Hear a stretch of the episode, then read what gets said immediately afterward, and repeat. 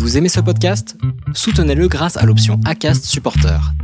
C'est vous qui choisissez combien vous donnez et à quelle fréquence. Cliquez simplement sur le lien dans la description du podcast pour le soutenir dès à présent.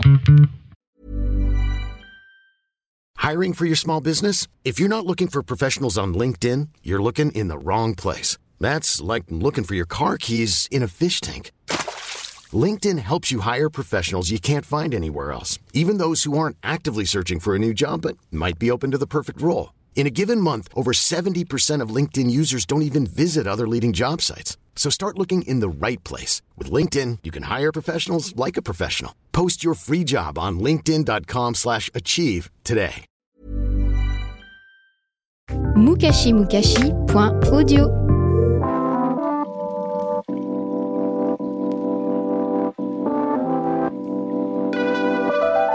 Salut, je suis Fayol et vous écoutez Bromance, un podcast produit par Mukashi Mukashi. Dans cet épisode, je reçois Alison et Rebecca. L'une est parisienne, l'autre dubaïote. Dans leur histoire, il y a comme dans tous les bromances beaucoup d'amour, avec un héritage familial riche, un parfum du Sud, mais aussi du voyage, de la solidarité et beaucoup de complicité. Bref, c'est une véritable histoire d'amour à distance que vivent Rebecca et Alison. Salut Rebecca. Salut Fayol. Salut Alison. Salut Fayol. Je vais essayer de dire Rebecca tout le long, mais en fait, ton surnom Rebecca, c'est Becky. Donc Ouais. si je dis Becky, vous saurez que c'est Rebecca. Ok. Alison, tu es l'aînée. Oui, Tu es née le 27 octobre 85, c'est oui, ça? c'est ça. Donc tu as 33 ans, Et oui. comme moi. Ah. Et Rebecca, tu es la cadette. Tu es née le 17 mai 89 et tu viens de fêter ben, tes 30 ans. C'est ça. C'est aussi la raison pour laquelle Alison est ici. Ouais. Puisque Alison, tu vis à Dubaï. Oui, Donc tu ça. nous fais l'honneur de, de, de profiter de tes quelques jours parisiens pour euh, nous raconter ta vie, Oui. ton histoire avec Becky. Oui. Alison, je vais commencer par toi. Où est-ce que tu es née? Je suis née à Paris. Ah ouais? Ouais, dans le 14e. En fait, euh, nos parents euh, ont été à Paris pendant très longtemps. Mhm. D'ailleurs, notre mère est parisienne. Notre père aussi? Ouais, enfin, il est né Ouais. à Lille. Ouais. Il a ensuite euh, vécu en Algérie. Et ensuite, il est rentré à Paris quand il y a eu euh, l'indépendance euh, d'Algérie. il est allé vivre à Paris.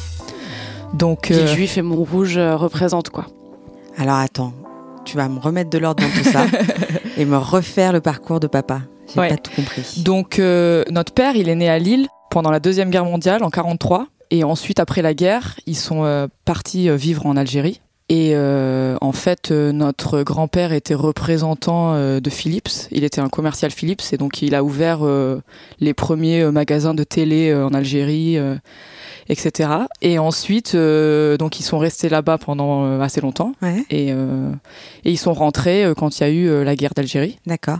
Et ils sont rentrés donc à Paris parce que c'était, euh, enfin, je pense que c'était euh, le gouvernement qui, qui leur offrait, euh, enfin, qui les aidait à. À rentrer se en France, ouais. Et oui, et puis et puis ils sont restés à Paris après, après tout le temps. Ok. ouais. Et toi, Becky, tu es née? À Monaco. à Monaco. En fait, mes parents rapport. se sont, ouais. mes parents sont, se sont rencontrés au club Med. Ils travaillaient tous les deux là-bas. D'accord. Et euh, donc, euh, quand mon père est rentré d'Algérie, en effet, il, a, il vivait à Montrouge. Ouais. Ma mère a, a grandi à Villejuif, mais euh, mais ils Mhm. se sont pas du tout rencontrés à Paris. D'accord. Ils se sont rencontrés donc au club Med. Euh, je sais plus quel quel euh, pays, mais il y en a eu beaucoup, je pense. Mais et euh, du coup, ils sont rentrés à Paris euh, ensemble. Euh, maman est tombée enceinte d'Alison. Elle a accouché à Paris, mais ils étaient déjà en train d'organiser Le le déménagement euh, dans le sud de la France. Ouais. Ok. Donc toi, t'es née 4, ans après? Ouais, trois ans et demi. Trois ans et demi après à Monaco. Exactement, ouais. Parce que nos parents, en fait, ont déménagé à Menton, qui est une ville entre l'Italie et Monaco. Ok. Ma mère a passé toutes ses vacances à Menton quand elle était jeune avec ses frères et sœurs. Et euh, mes grands-parents, quand ils ont pris leur retraite, ils ont acheté un petit bout de terrain pour faire construire une, une maison pour leur retraite. Ouais. Mon oncle a suivi euh, quasiment en même temps, je pense. Oui. Et maman et papa euh, un peu plus tard. Ah ouais. Ouais. Donc en fait, Menton, c'est la ville de cœur et d'adoption de la famille en fait. Ouais, c'est bizarre quand on pense à grand-mère. comment, c'est pourquoi on est, on s'est retrouvés là-bas, c'est marrant. Parce que vous, vous y avez grandi? Oui, en fait, euh, moi j'avais 10 jours quand euh, je suis partie de Paris. En fait, je suis juste née à Paris, Ah, mais j'ai ok. jamais, euh, Ouais, j'ai jamais vécu t'as 10 jamais jours vécu à Paris. Du coup, vous avez grandi à Menton toutes les deux? Ouais, Requebrune Cap Martin pour être précise. Et ouais, donne-nous la rue de ta grand-mère. et, euh, et, et en fait, là, vous, vous restez jusqu'à jusqu'à quand à Menton? Enfin, vous y faites votre enfance, votre maternelle, votre primaire, le collège aussi? Ouais, lycée aussi. Ouais. Ouais. Euh, Ensuite, euh, moi, je suis partie euh, faire mes études à Nice. Donc, j'avais 18 ans. D'accord. Donc, je, suis- je suis partie à Nice. Et puis, euh, à la fin de mes études à Nice, je suis partie à Dubaï. Wow. Mm. Et, Et- moi j'ai moi j'ai fait pareil euh, euh, lycée et ensuite euh, juste après le lycée du coup on est parti euh, on a déménagé à une semaine d'intervalle du sud. Vous deux, Euh, toi ouais, et Alison. moi je suis allée vivre à Paris. D'accord. En fait dès que j'ai eu mon quand, bac donc quand Alison quittait Menton pour Ouais. Dubaï, toi tu quittais euh, Menton pour Paris. exactement ouais. Ah, moi j'ai moi j'ai juste eu mon bac dans le sud j'ai pas fait mes études comme Alison j'ai fait toutes mes études à Paris. D'accord. Et euh, justement, quel genre de- d'enfant vous étiez? Est-ce que Alison, tu saurais décrire ta sœur Rebecca enfant et vice versa Alors, Rebecca, enfant, euh, assez tête en l'air. Euh, C'est toujours le cas, je crois. et- mais mais euh, charmeuse de tout le monde. Euh, ouais, très charmeuse. Donc, euh, elle rencontre quelqu'un. C'est le genre d'enfant que tout le monde tombe amoureux d'elle. Euh, Enfin, les adultes veulent jouer avec elle, veulent lui faire des câlins. euh, elle est toujours euh, trop mignonne. euh, et, euh, et donc, ouais, être super charmeuse. Et en même temps, euh, super tête en l'air parce que voilà, si tu veux lui apprendre quelque chose ou si tu veux euh, lui donner des conseils, etc., ça rentre par une oreille, ça sort par l'autre. Euh, ouais, je dirais ça. Ouais. Et toi, Becky? Euh, bah, du coup, moi, j'ai pas la, je peux pas décrire Alison enfant, quoi. Puisque je suis la plus jeune, Ouais. donc euh, j'ai pas ce souvenir-là. Moi, j'ai un souvenir un peu plus avancé dans l'âge. Et euh, pour moi, Alison, c'est, euh, elle est très, enfin, elle était très euh, carrée. euh, elle sortait pas. elle, elle faisait que travailler. Je me rappelle qu'elle était toujours enfermée dans sa petite chambre là, à travailler ses week-ends entiers. Enfin, voilà, elle, elle, elle a toujours été pas sortie, pas. Elle a dû faire deux conneries et puis après, enfin, elle était, elle bossait quoi. Elle Ouais. avait qu'un objectif, c'était réussir euh, dans ses études et tout, donc euh, elle avait pas de place pour les loisirs. Studieuse. Ouais, hyper studieuse. Ouais, ça, c'est euh, c'est vraiment un trait de sa personnalité qui m'a marqué quoi. C'était ouais, c'était ma période universitaire, ça. Et est-ce que vous vous, vous aidiez à l'école? Enfin, Est-ce que toi, euh, Alison, t'as donné des conseils à, à Rebecca euh, Tu l'as aidée pour des devoirs? Euh, Je me rappelle pas. Je crois pas. Je crois pas parce que t'étais quand même un peu dur quoi. C'était genre, euh, bah euh, attends, moi je dis, je l'ai fait toute seule, donc euh, t'as qu'à le faire toute seule quoi. En fait, moi, je me rappelle quand j'étais enfant, par exemple, et que j'avais des devoirs à faire. Des fois, je me disais, bah, je vais le faire avec ma mère, et en fait, ça me frustrait en fait plus qu'autre chose. Je lui disais, bon, c'est bon, laisse tomber, t'as pas compris.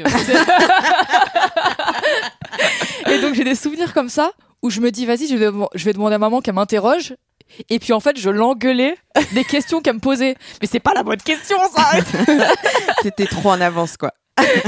Et euh, donc du et coup, tu t'es coup- dit que j'allais pas avoir d'aide moi non plus quoi. Et donc du coup, j'avais l'impression de de- d'avoir d'avoir fait tout ça toute seule. Alors que c'est moi en fait qui l'ai voulu de le faire, de le, enfin le faire toute seule. C'est pas comme si on me l'avait imposé quoi. C'était Ouais. c'était c'était vraiment moi. Et donc du coup, j'avais l'impression euh, que bah, Rebecca devait faire la même chose parce que euh, parce que je l'avais fait. Mais bon, euh, Je Ouais. crois pas. Je crois pas que tu m'aies aidé. Ouais, j'ai pas de souvenir. Non. Je suis désolée. En dehors des, des devoirs, euh, ça ressemblait à quoi votre relation de sœur? Gamine, hein? On a eu différentes phases, je Ouais. pense. Il y a eu la période de l'enfance où c'était vachement, euh, c'était vraiment le jeu. euh, Le Florida. Pour moi, c'est Ouais. la période le Florida. On habitait dans un immeuble qui s'appelait le Florida. D'accord. et euh, pour, pour essayer de clarifier les choses. Et c'était euh, c'est super. En fait, il y avait euh, un très grand balcon et euh, on voyait euh, on voyait euh, la mer de, de ce balcon. C'était c'était magnifique. Et euh, donc du coup, euh, moi j'ai des souvenirs où on, on joue sur ce le, le, sur le terrasse. rooftop, non, le rooftop. Ça, c'est là où on a fait Ouais. les pires conneries. Ouais. Il y Non, avait un étage. Oh, Mes parents, ils avaient le dernier étage et du coup, on avait le, le toit de l'immeuble. Mhm.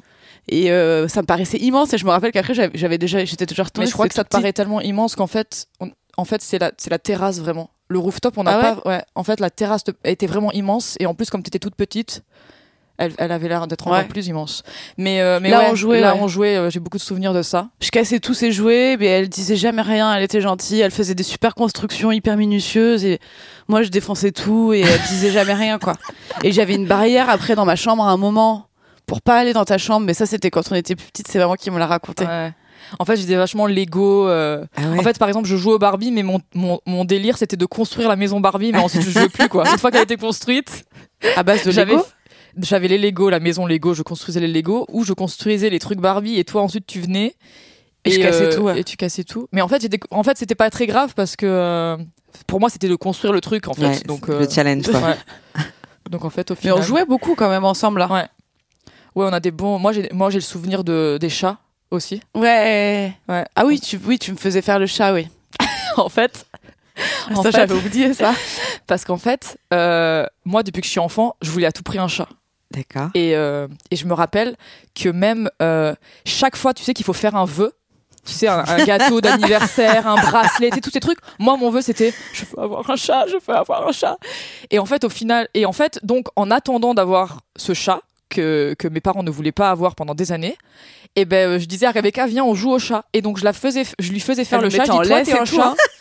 Et, et je lui faisais des caresses. Oh, comme t'es mignonne. et tout. Et elle me mettait une petite gamelle avec du lait et je devais boire le lait comme un petit chat.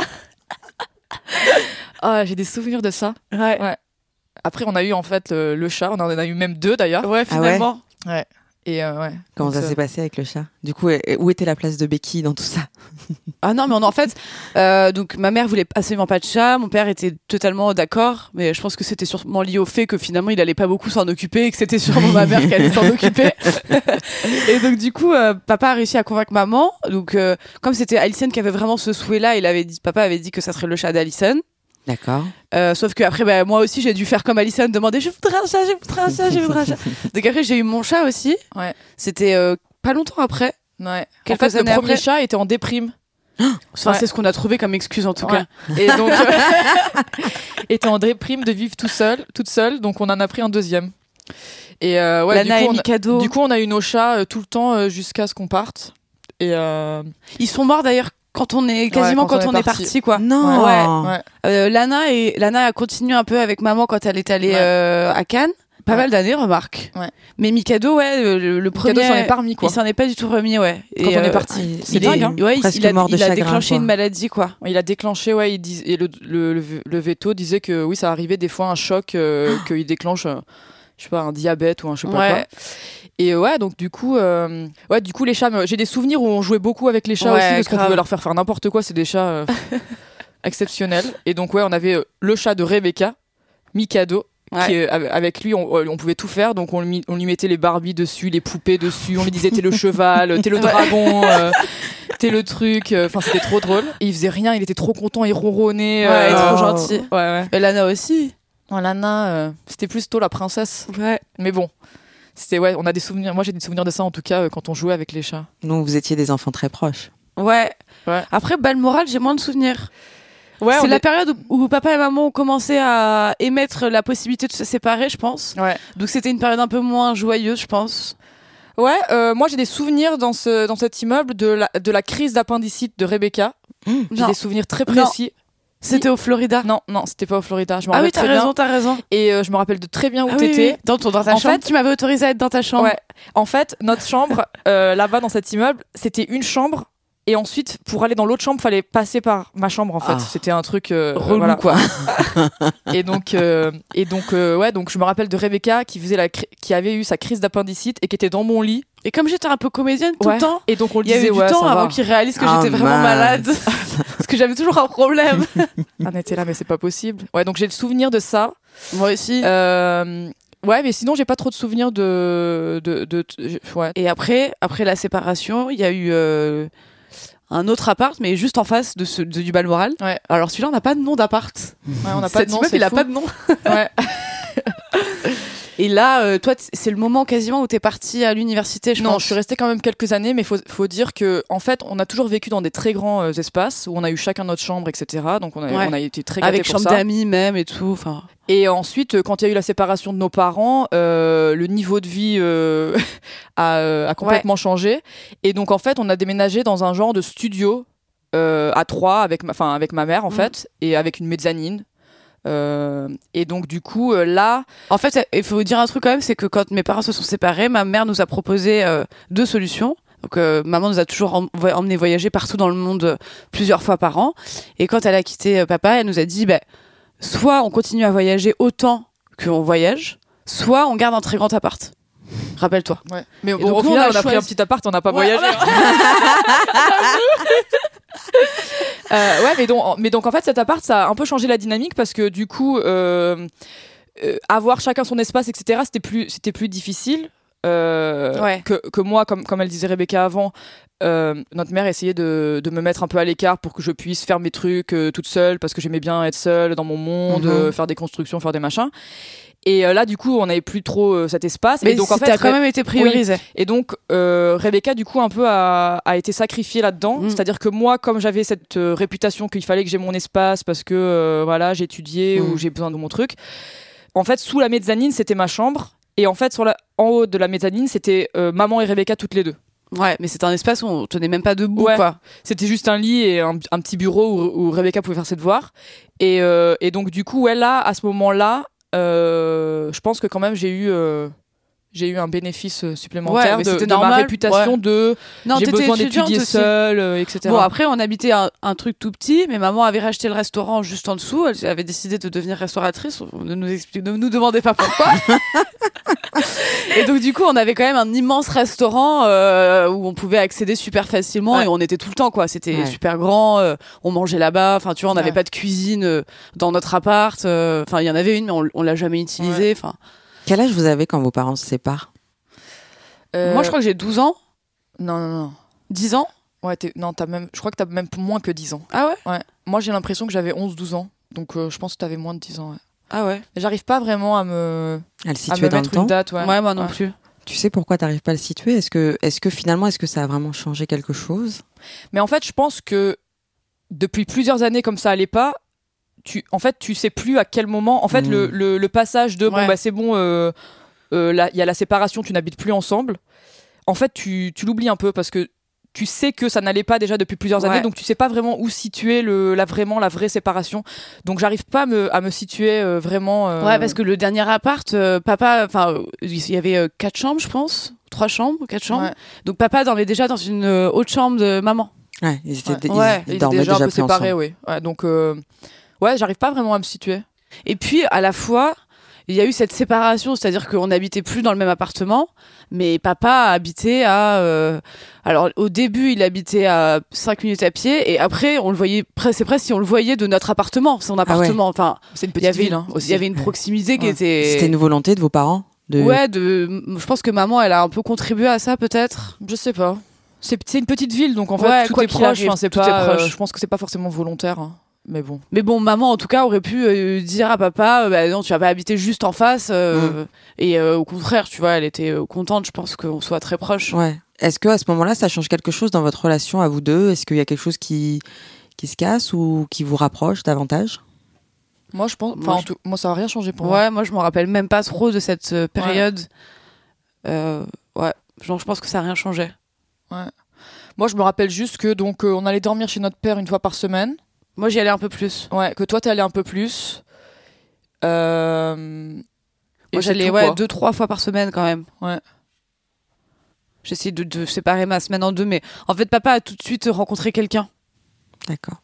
Enfin, passé euh, la dépression. Du coup, et je pose quand même la question vous êtes euh, deux sœurs. Est-ce que du côté de vos parents, est-ce qu'il y a d'autres enfants? Je... Bah, on sait pas.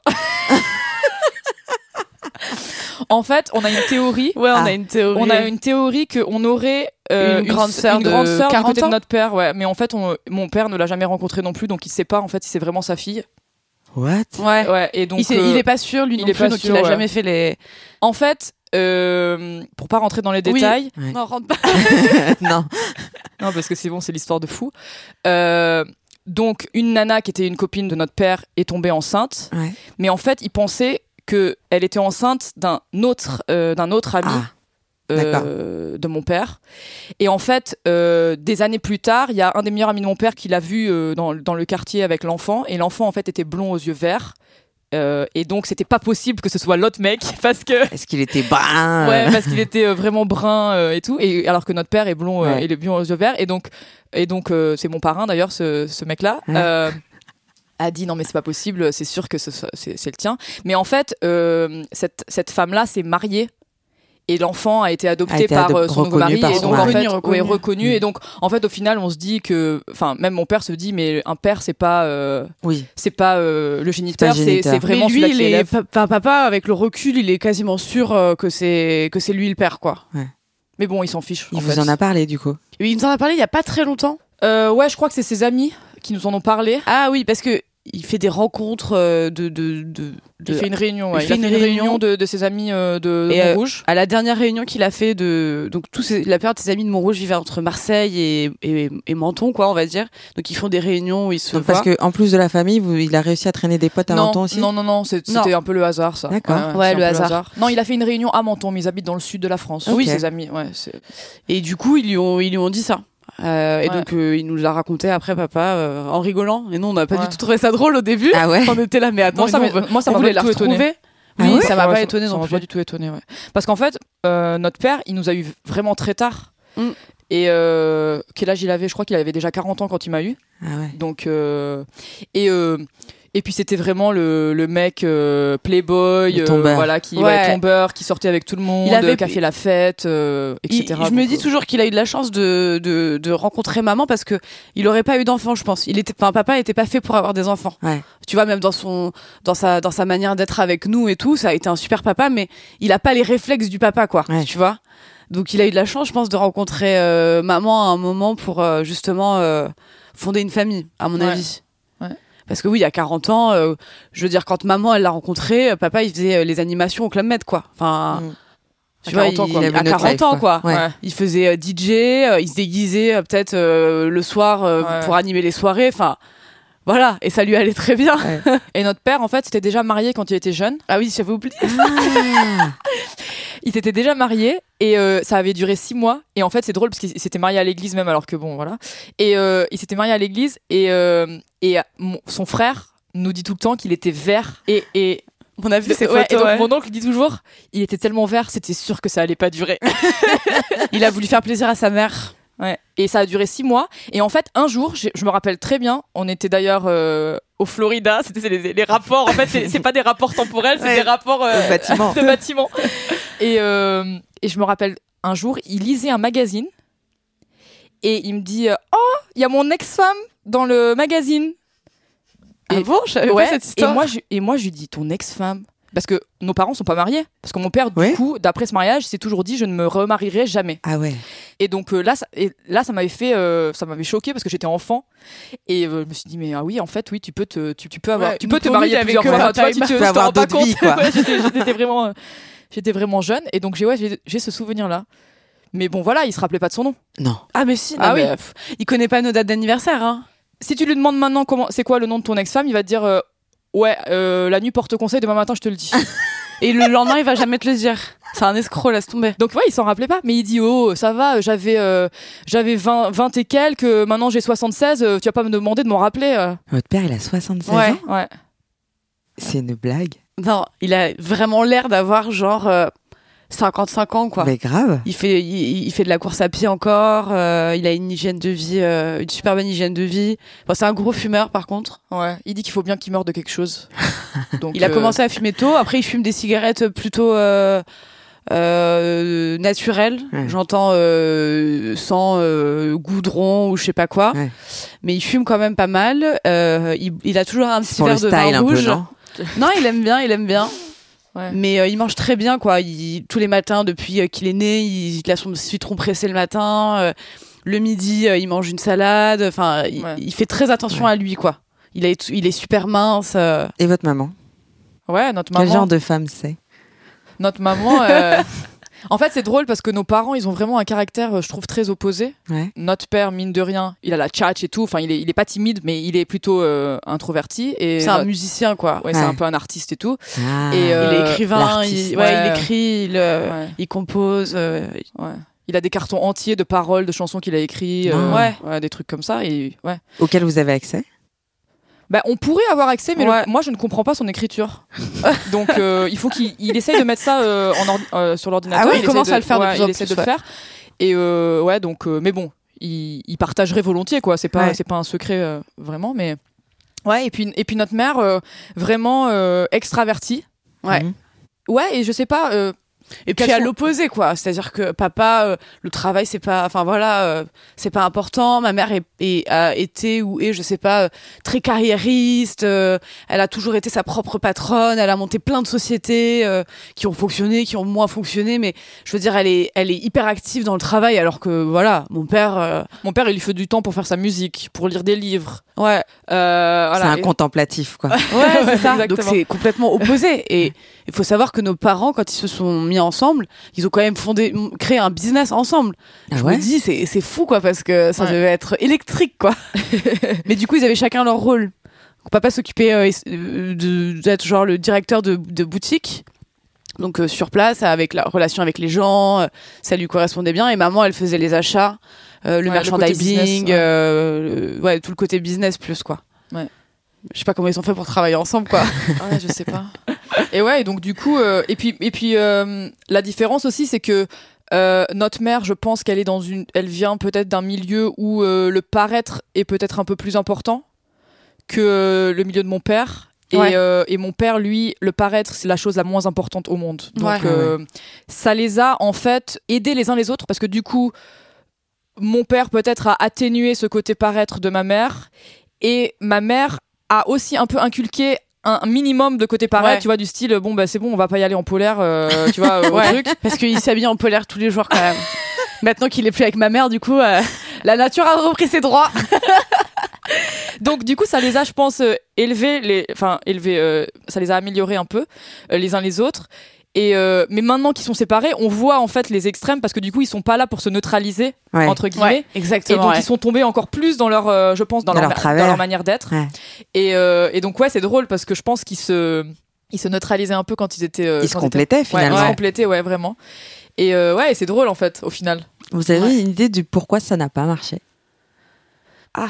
Puisqu'ils avaient l'air de se compléter. Ouais. Enfin, déjà, la marraine de d'Alison, c'est une des meilleures amies de maman et papa. Euh, C'est grâce à elle que euh, ils se sont plus ou moins rencontrés. Et euh, elle, elle nous a toujours dit, même quand ils étaient séparés, que euh, ils étaient raides, raides amoureux. Enfin, euh, leur amour euh, débordait dans le village où ils étaient, quoi. Enfin, ils, ma mère, elle avait eu un énorme coup de foudre. Papa, il était encore dans son dans son truc un peu de playboy et tout. Donc, euh, je sais qu'elle avait déjà, elle avait, elle était déjà partie d'un village. Vous savez ça, les villages au Ouais. Euh, euh, elle était déjà partie d'un village pour aller dans un autre parce que euh, papa, il avait discuté avec des filles ou je sais pas quoi au tout début de leur histoire, quoi. Donc pour moi, j'ai ce souvenir-là. Même enfant, j'ai le souvenir de papa qui faisait danser maman dans le salon tout le temps euh, ou des trucs Ouais. comme ça. Mais euh, je sais pas. Je pense qu'il y Moi, a moi, eu- je pense qu'en fait, au final, euh, tu, tu peux dans ta vie euh, te mouler un peu à l'autre, enfin, tu vois, te- t'adapter un peu à l'autre. Mais en fait, après, euh, je pense qu'à partir d'un certain âge, quand même, ta nature euh, propre à toi, euh, peut-être reprend un peu le dessus. Et là, peut-être, je pense qu'il y a eu un déséquilibre. Et après, c'est peut-être plutôt maman qui n'a pas toléré euh, Ouais. ce côté-là euh, de mon père, de se laisser faire. Vraiment, mon père, euh, c'est vraiment le, oui, le se laisse côté se porter, laisser faire, ouais. se laisser porter, euh, etc. Et donc je pense qu'à un moment donné, peut-être ma maman a- n'a pas su gérer ça et après c'est parti. Enfin en- après aussi c'est, il y a, il y a- enfin je Ouais. pense qu'il y a plein de raisons. Hein. Il y Les a gens plein de s'entendent choses qu'on sait au pas, euh, qu'on sait pas et qu'on saura jamais parce que c'est vrai qu'aujourd'hui il y a énormément d'animosité euh, de ma mère pour mon père, pas du tout mon Ah père pour ouais. ma mère, mais à un niveau euh, Ouais. même après euh, je sais pas combien d'années. Ouais, mais notre mère est très rancunière, donc, euh, donc dans son pense- caractère, Oui, de ouais, manière ouais. générale. Donc euh, je pense que je pense que c'est ça aussi. C'est pas Alors que pas papa, lui, après tant d'années, il est en demande de euh, faire un repas de famille tous les quatre, euh, revoir maman. euh, et maman, je lui en ai déjà parlé, elle avait accepté de le faire une fois quand je suis rentrée d'Asie. Finalement, papa était malade, il avait pas pu venir, donc du coup, ça s'était jamais fait. Mais euh, voilà, je sens qu'elle va faire des efforts. Alors que papa, il va être content de la voir, de se rappeler du bon Ouais, il temps. s'en fout. Ouais. Ouais, il s'en fout. Cette animosité, elle, elle existe aujourd'hui, mais est-ce qu'elle a, elle- en fait, elle a jamais fait peser sur votre relation avec votre papa Non. Elle a pas interdit euh, de vous voir. Elle a, elle a laissé quand même participer à votre éducation, quoi, mine de rien. Oui, mais mais euh, elle, elle, elle, pense qu'elle a donné plus dans notre Mm. éducation. Donc elle a toujours ce côté un peu rancunier que Ouais. c'est nous, c'est moi qui ai donné plus, donc vous devriez m'aimer plus. Eh ben, question. qui tient de maman, qui tient de papa ou des deux? Je pense qu'il y a un peu de tout. Ouais. Il y a certains trucs que tu tiens plus de papa ou plus de maman, et moi, je pense aussi ouais. pareil. Franchement, je pense que c'est plutôt équilibré, ouais. Ouais. Mais moi, le côté plutôt tête en l'air, euh, introverti, il faut que je reste dans mon coin, euh, c'est plutôt Ouais. moi. Donc, du côté de mon père, que j'ai pris ça. Ouais. Alison, tu disais que c'est Rebecca qui était tête en l'air et donc. Oui, mais c'est pas la même chose. Moi, en fait, moi, je suis tête en l'air euh, du côté, enfin, plutôt côté euh, philosophe, enfin, philosophique. je. Ah Pas, pas euh, vraiment Un peu philosophique, mais par exemple, quoi. ouais, ou par exemple, euh, je vais partir dans un délire, je vais commencer à parler d'un sujet. euh, j'ai lu un livre et tout, et je vais, je vais, c'est bon, je vais plus arrêter d'en parler à tous les gens que, tous mes amis et tout, ils vont en avoir marre. Ils disent, tu parles encore de ce livre. c'est bon. Mais par contre, je suis très carré dans la vraie vie, donc c'est bon, bah si on fait, si on fait quelque chose, bah, il faut que ce soit comme ça, il faut que ce soit comme ça. Donc je pense que le côté tête en l'air plutôt de mon, de mon père. euh, ou côté artistique un peu, enfin côté Après, artiste. ouais, je pense que sur le côté euh, carré et tout au travail, euh, tu vois, ça, c'est maman qui t'a. Maman, Ouais, je elle a pense. vraiment le- le- la notion du travail, c'est c'est important. Donc ça, je pense que c'est maman qui t'a Ouais. qui t'a formaté à à être la meilleure à l'école, à avoir le meilleur travail, à progresser dans l'entreprise. Enfin, pour le coup, maman, elle est très voilà. Ouais. Je sais pas si c'est pied sur terre parce que finalement, euh, c'est propre à chacun, quoi. Euh, Mm. Mais par exemple, un truc qui est, qui est, enfin que je trouve que je me suis rendu compte il y a pas si longtemps que ça, c'est que par exemple dans mon entreprise, on parle beaucoup de l'égalité euh, homme-femme, Ouais. etc. Et en fait, moi, ça m'avait, ja- ça m'avait jamais traversé l'esprit que en tant que femme, je pouvais être désavantagée parce que en fait, j'ai toujours eu des, on avait toujours eu des exemples autour de nous de femmes qui étaient en fait un peu plus euh, euh, carriéristes ou fortes Ouais. que les hommes euh, dans ce côté-là. Et en fait, je m'en suis rendu compte vraiment très tard que en fait peut-être euh, oui j'avais été euh, entre guillemets victime euh, du, de quelque chose qui n'était pas égal dans ma carrière. Parce que t'as été élevée Ouais. avec une maman qui t'a dit, en gros, euh, Mais même Ouais. du côté de femme et tu peux du tout. côté maternel, ouais. euh, personne n'est salarié. Ah bon? Ouais. Comment- Tout le monde a sa tu boîte. Tout Ah le oui, monde oui, a son oui, entreprise. Oui, oui. Tout le monde et euh, et en plus elle a raison. C'est vrai que euh, c'est notre tante, c'est notre cousine, euh, c'est elle qui qui ont le lead sur le sur euh, sur l'entreprise. c'est elle grand-mère qui travaillait, Ouais. notre grand-mère du côté de no- notre mère, elle travaillait, hein, elle a travaillé toute sa vie. Donc c'est c'est vraiment Ouais, c'était vraiment trois enfants. normal pour nous. Ouais. Et euh, et c'est et, et puis c'est même elle qui avait un peu le lead sur tout quoi. Enfin voilà. Je, je- si je repense à papy et mamie, euh, c'était mamie qui décidait quoi. Mon, grand-père, il avait pas vraiment son mot à dire quoi. Ouais, Donc, ouais, on a eu cet euh, exemple-là. Je mm. pense qu'ils ils s'en sont même pas forcément rendus compte, mais c'est vrai qu'ils étaient Ouais. Féministes en fait, à fond. ouais. Et toi, tu dirais quoi euh, qui, qui tu ressembles de papa et maman? Je sais pas. Je... Moi, je pense le côté, euh, le côté euh, euh, vraiment de la sape. Ouais. Ça, c'est maman, c'est Ma sûr. mère a un style de malade. Euh, elle est à la Ouais. pointe de toutes les tendances euh, et puis elle euh, elle achète que des petits créateurs, elle chine sur les marchés, enfin elle a un look de ouf, vraiment. Ouais, donc ça, ça c'est sûr ça, qu'après toi. Rebecca, elle a, Ouais. elle a chopé Moi j'ai toujours eu l'impression suis en d'être en polaire. marge à menton. et toi t'es en polaire. papa. ouais, moi pas du tout en fait. Donc, Rebecca, c'est un peu la coquette, Ouais. comme maman. Et, euh, et, et toi, Alison, t'es plus. euh, Moi, je galère vraiment. Je galère tellement. Au Mais t'aimerais bien, t'aimerais bien, Ouais, mais t'arrives pas. bien, j'arrive pas.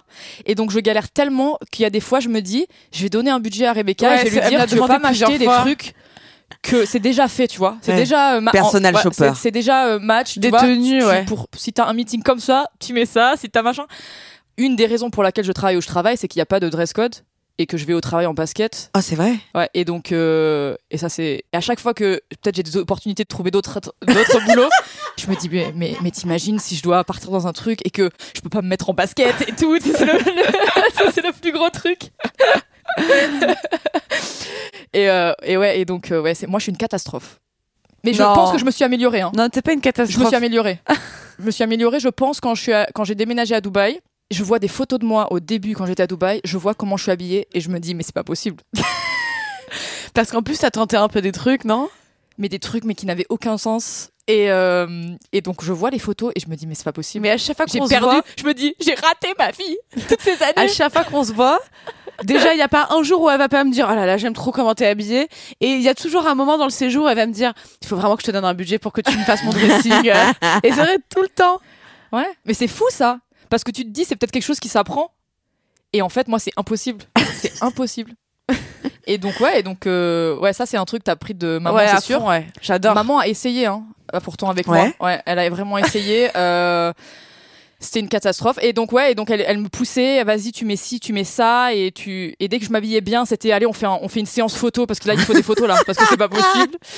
Et euh, et moi en fait ça me saoulait. Et, euh, et donc j'ai fait un rejet, je pense aussi de Ouais. ça parce qu'elle Ouais. m'a tellement forcé que j'ai fait vraiment un rejet de bah non, euh, je m'habille en jogging, euh, voilà. Et, euh, et donc ouais, c'est drôle ça. C'est fou là-dessus Ouais. parce que vous êtes complètement différentes. Ouais, après sur le tempérament, peut-être un peu euh, le côté très extraverti de maman. Mhm. C'est vrai que moi en société, euh, voilà, je, je suis pas timide, j'aime bien. euh, alors dans, dans un autre registre que maman, quoi. Évidemment, maman elle a sa personnalité. Je parle juste vraiment de e- être Toi t'es la extra. commerciale. Ouais, voilà. J'ai j'ai pris ça carrément de maman. Ouais. Maman, elle, elle te vend, elle te vend n'importe quoi, mais d'une manière en plus parfaite. Mais même Manou, on la connaît déjà. Tu vois, on la connaît. et elle te dit alors, regarde le matériau qui a été utilisé pour ce truc. Et ça a été fait dans tel pays. Et quand tu Ah vas ouais, le c'est mettre, c'est un truc indémodable. Tu vas le garder jusqu'à la fin de C'est tes un jours. basique. Et alors Et je lui dis mais maman, tu me l'as déjà offert. Tu me le vends pas. Je, je l'ai. Je l'ai avec moi. Tu n'as pas besoin de me le revendre. Et c'est drôle parce qu'elle est venue à Dubaï il y a pas longtemps et elle a, elle, est- elle a commencé à parler de certains trucs à mes, à mes potes où elle leur vendait aussi le concept. Du coup, j'ai eu quelques commandes. Pour la marque de maman? Ouais, pour les vestes, là, les vestes en Parce que ma mère a, a- a créé sa marque euh, finalement après tant d'années. Il était temps qu'elle le fasse. Elle a sa, sa propre marque et donc elle crée maintenant Ouais. euh, des, des, des fringues mais très peu de pièces et euh, vraiment ces basiques éternelles qu'elle a qu'elle a toujours aimé. Ouais. Donc euh, donc ouais maintenant elle est elle est commerciale de ça beaucoup ouais. et en plus là c'est son truc. Trop drôle, ouais. Comment ça se passait les vacances chez vous? Les vacances. Putain la chance quoi. Ouais. Mais en fait, il y a plusieurs types de vacances. Déjà, on avait les vacances euh, entre guillemets de. En fait, nos grands-parents avaient une maison à Menton et donc toute notre famille À de Paris. Gorbio. Oui, dans le village de Gorbio. Et donc toute, euh, toute notre famille de Paris euh, venait les étés Ouais. à Menton et donc on a eu des étés déjà euh, extraordinaires euh, avec tous nos cousins. euh, C'était top. Et euh, après, il y avait les vacances à l'étranger. Donc euh, ma marraine qui travaillait euh, pour le Club Med Mhm. nous invitait euh, à passer, euh, à venir la, la voir, peu importe où elle était dans le monde. Et donc on a eu euh, pas mal de voyages comme Ouais. ça où on est allé lui rendre visite. Partout dans le monde euh, Ouais. presque c'était Ouais. assez cool. Ouais. Et donc, et donc ça, c'était top. Ouais. Et donc, on a fait plein de voyages comme ça et ça, n'a vraiment, ça nous a vraiment ouvert l'esprit. c'était, c'était, enfin, c'était quelle chance qu'on a eu. Ouais. Extraordinaire. Et on allait dans ces pays-là au Club Med. Et donc, on était, on n'allait pas forcément visiter beaucoup de choses euh, à part, euh, peut-être on faisait une excursion, un truc comme ça. Et donc, j'ai on a un souvenir de, de Rebecca quand on était allé au Brésil. En fait, on rentre en France. Et euh, en fait, il y a la saison des pluies au Je Brésil connais l'histoire. il y a la saison des pluies, il y a la saison des pluies au Brésil et, et donc du coup le, le club med fermé. Rebecca rentre et puis elle dit, elle dit à ses copines euh, on a dû rentrer parce que le Brésil fermé. non, je la connaissais pas alors celle-là. Bah moi non plus je m'en rappelais pas. Ouais. J'attendais Et la. donc ouais, euh, des trucs comme ça. Mais en fait, euh, il y a des plein de trucs que Rebecca sortait quand elle était petite, extraordinaires, des, des phrases mythiques. Euh, j'ai la cloison navale déplacée. Qu'elle disait oui, je ronfle parce que j'ai la cloison navale déplacée au lieu de la cloison nasale. Et j'ai dit ça à un médecin en plus. Des trucs comme ça Ouais. tout le temps. Et donc on, ouais, on se marrait bien. Quel genre d'adolescente vous étiez? Est-ce que vous étiez proche? Est-ce que vous racontiez des secrets? Est-ce que vous étiez Est-ce que vous traîniez avec les mêmes potes? Alors, franchement, la- l'adolescence, c'est, je pense, une période où on était plus très proches. Ouais. Mais par contre, il y a un truc qui nous a vraiment rapprochés, c'est qu'on a partagé le même sport euh, toute notre euh, enfance, adolescence. euh, Mhm. On a fait le même sport qui est la natation synchronisée. Oui. Et euh, en fait, Alison était dans l'équipe junior, moi j'étais dans l'équipe minime. Et dans l'équipe junior ou senior, bah, il y avait les grandes sœurs et moi j'étais avec les petites sœurs. Et donc, euh, on avait comme ça des amis. euh, Enfin, je pense surtout à Manon et Juliette, euh, où, où Juliette était la grande sœur, euh, amie avec Alison, et moi j'étais amie avec la petite sœur. Euh, donc ça, ça nous a rapprochés quand même. Toutes les fois où on était, euh, Ouais. c'est- tu vois, les, les périodes d'adolescence où on a été proches, c'est- c'était pour ça en fait. C'est, je pense, Ouais. beaucoup Manon et Juliette ont, Ouais. ont On contribué à avait ça. des amis en commun qui c'était deux sœurs aussi comme nous. Même Et âge. donc on était tout, tout le temps toutes les quatre ensemble. Et nos parents étaient euh, amis avec leurs parents. Mhm. Ouais. Et donc ça c'était ouais, c'est- on a énormément de souvenirs avec ça. Mais c'est vrai que euh, au niveau secret etc. Moi déjà je suis pas du tout secret Ouais. ou quoi que ce soit. Euh, Ça veut dire quoi T'es- t'es- je, Moi, je partage rien en fait. Ouais. Ah. Donc, euh, tu vois. euh, Merci de nous faire l'honneur. Non, mais non, mais euh, de, de choses. Par exemple, moi, je, je, je vais jamais, je vais pas, je, je vais jamais dire à qui que ce soit. euh, oui, je sors avec ce mec. Ouais. Ou euh, je vais, je vais attendre que ce soit un peu sérieux pour en parler. Je vais pas, je vais pas, je vais jamais. euh, ouais, donc je, je- elle est pas dans l'émotion quand, enfin, euh, elle, elle va pas rentrer dans ses émotions quand elle euh, parle, quand elle t'explique quelque chose ou. ouais, Ça va toujours être quelque chose de très concret que, que tu vas échanger avec Alison. Mm. ouais, ouais. tout l'inverse de Becky. euh, Ouais. Et donc du coup, euh, Donc, Surtout passer Tu de racontais travers. pas des, tes, tes petits crushs, des petits crushs d'adolescents, tout tout, ça. et- pas du tout. T'en avais pas ou Attends, elle avait un mec, je me rappelle très bien, elle avait un mec euh, qui s'appelait euh, Adam. Non. Mes parents l'ont dit. Elle était avec. T'étais avec Adam, non? Ou Adam Comment il s'appelait? Je sais pas. Elle était avec ce mec-là. Et en fait, c'est nos parents qui avaient découvert à un dîner. Je l'ai inventé cette histoire ou elle existe? Je sais pas. Des fois, t'as des doutes. Ouais. Mais si, moi je me rappelle que, Que nos, nos parents s'étaient étaient retrouvés à un dîner Ouais.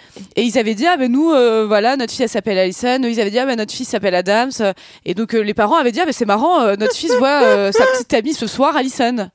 Et en fait Ah après ouais. ils avaient réalisé je, que je connais pas cette histoire. Ok. mais si euh, je, me rappelle pas non. Enfin, je me rappelle de, de Adam, mais je, je me rappelle pas de cette histoire. Adam pas Adams d'ailleurs depuis tout à l'heure je pardon. Je me rappelle pas.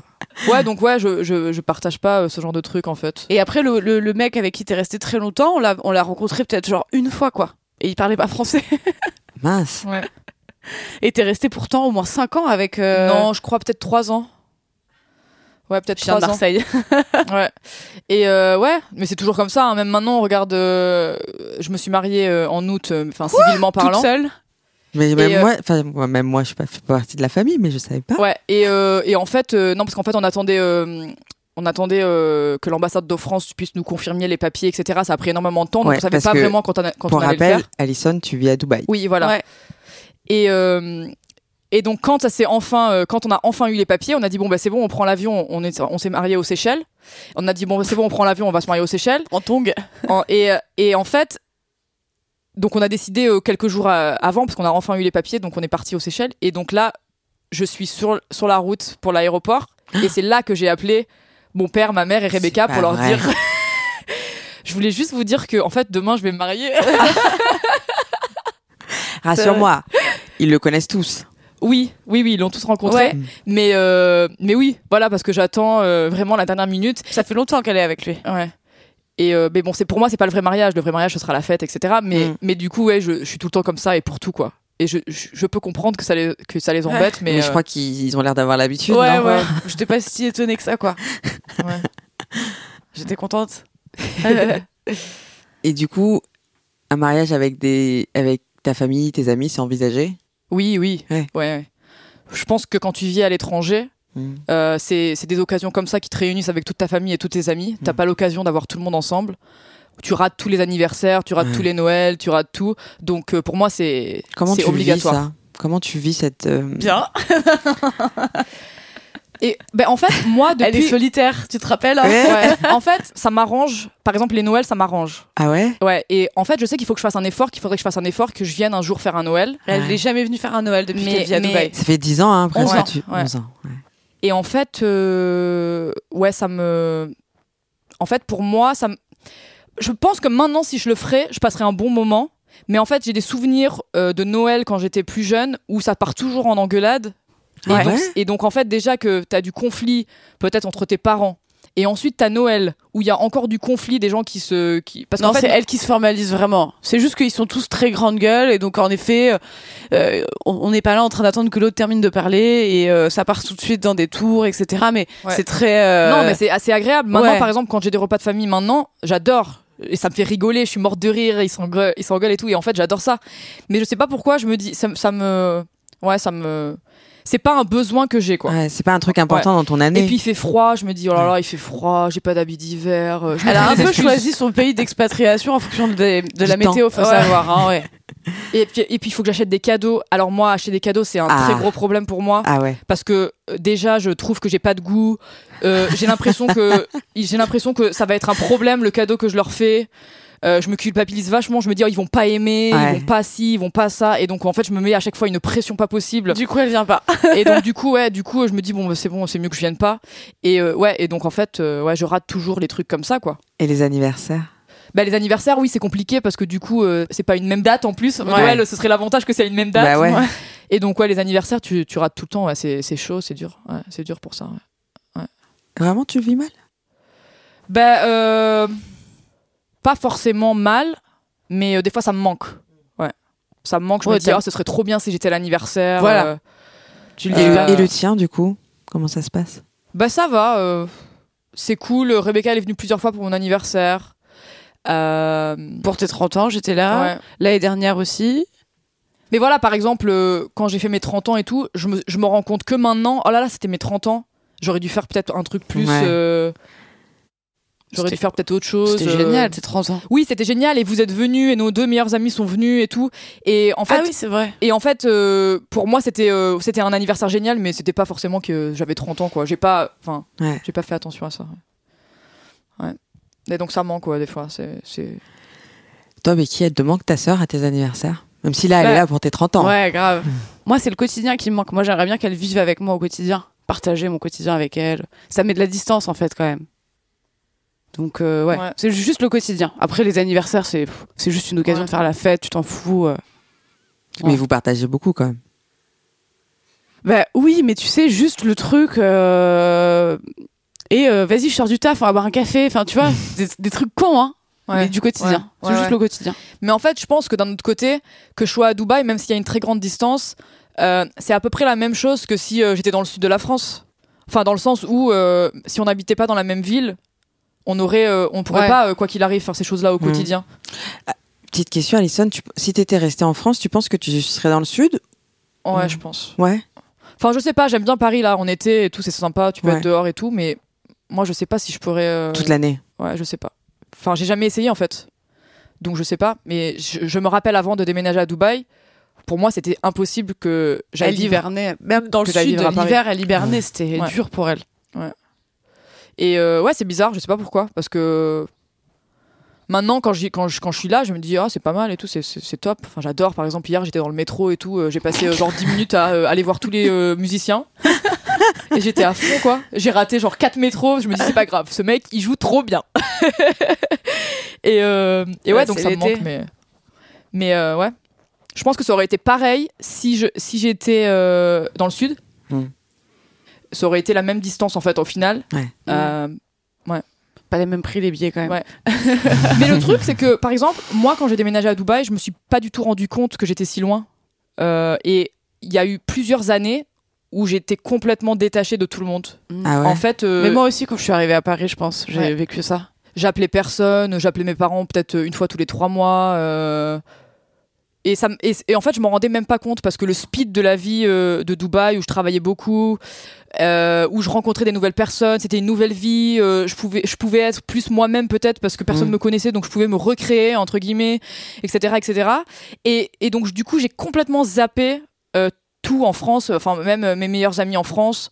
où il leur, il, il leur est arrivé des, trucs pas top, j'étais pas là pour eux. Mm. Et je m'en suis rendu compte que peut-être après 4-5 ans à Dubaï, où je me suis dit, oh là là, c'est n'importe quoi ce que je fais. euh, Mm. Au final, c'est eux les gens que j'aime, euh, c'est Mm. eux que je connais depuis que je suis enfant, etc.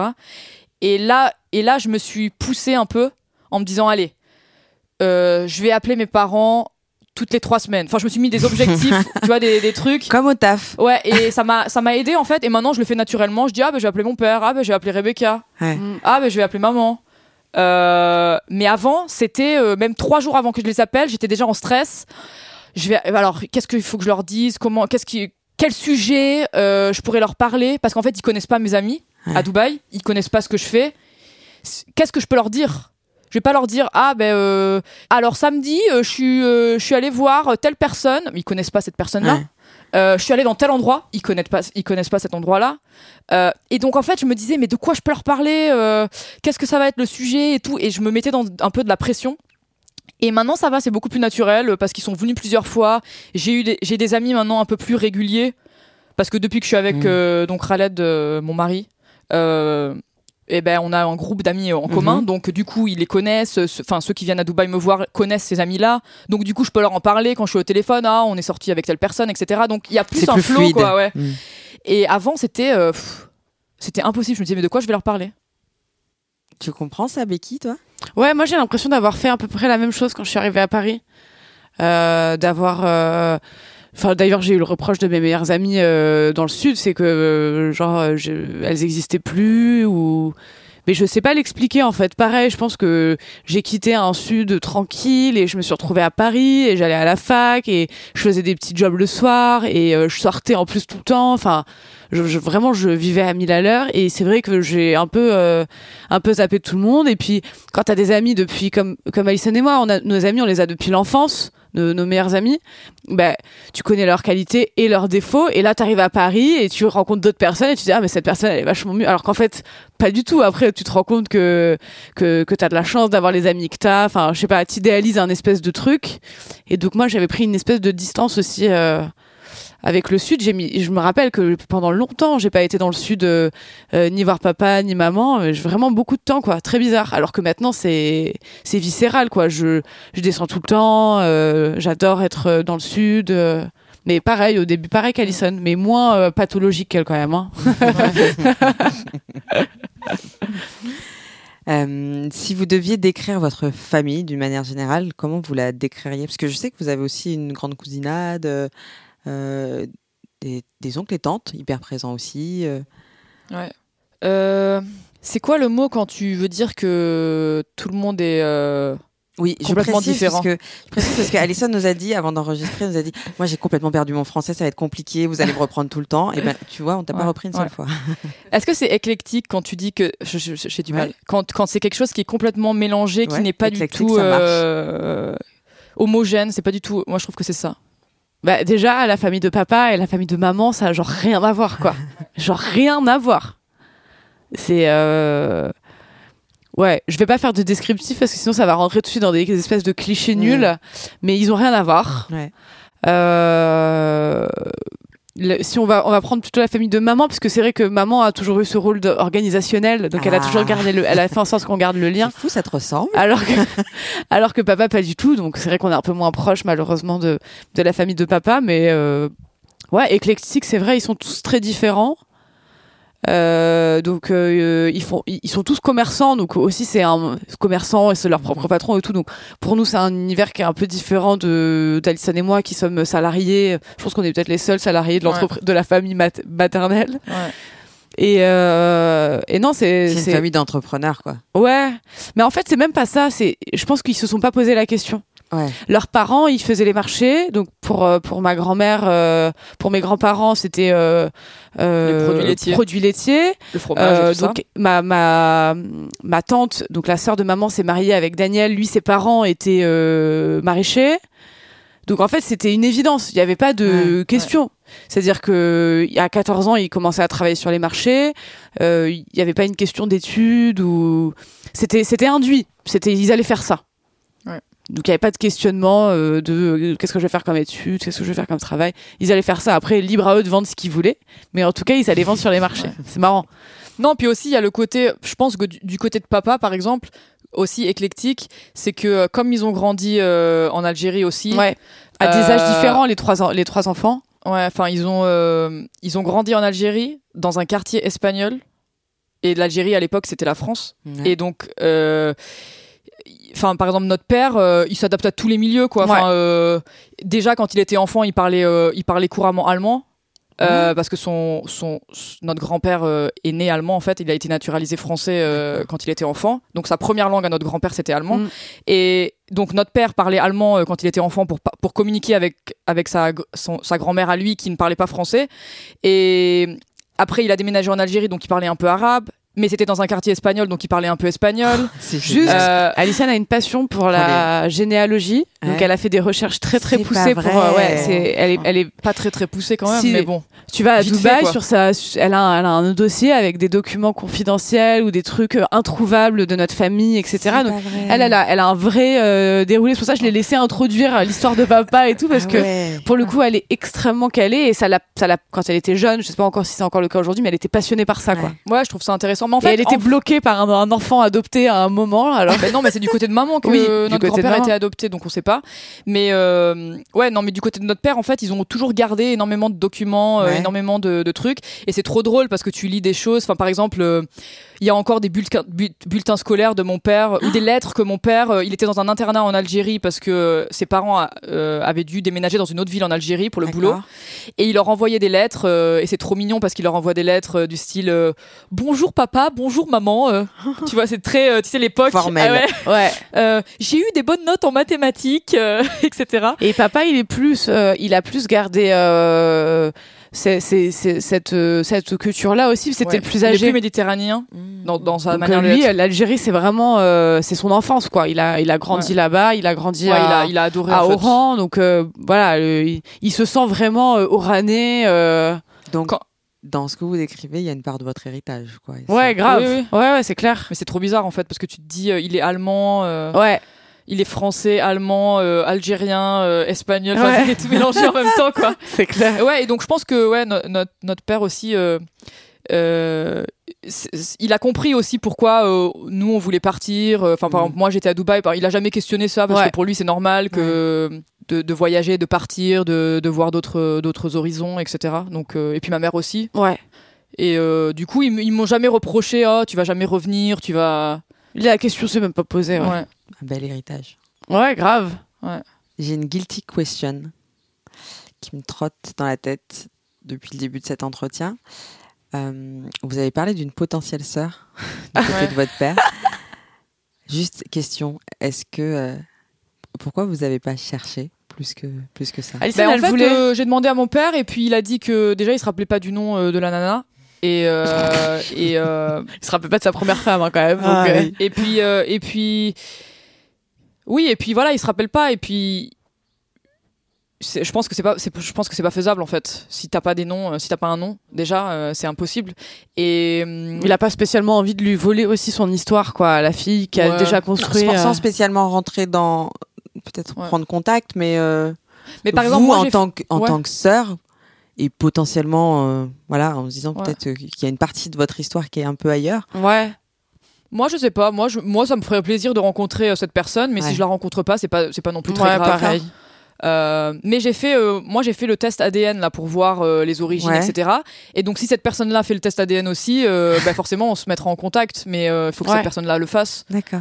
Donc voilà. Et puis c'est un mythe un peu aussi. Ouais. En fait, au final, on sait pas vraiment si On c'est sait pas vraiment si si c'est vrai. si sa fille ou pas. Enfin, on- en fait, c'est juste, ouais, c'est juste une histoire que Ouais. ses amis disent, et etc. Enfin, on sait pas en fait si c'est vrai. Enfin, si c'est si, donc euh, ouais, pff, moi je trouve que c'est drôle plus qu'autre plus qu'autre chose. Je suis contente que cette fille-là ait eu un père parce qu'en fait Ouais. euh, sa mère s'est mariée très vite et qu'elle Mhm. donc elle a eu un père, etc. Donc j'espère qu'elle a eu une belle vie. Mais euh, mais ouais, ça me Ouais, on n'est pas sûr, quoi. Ouais. Et si vous deviez décrire votre rapport aujourd'hui en tant qu'adulte? Moi, je dis toujours euh, sœur jumelle avec trois ans d'écart.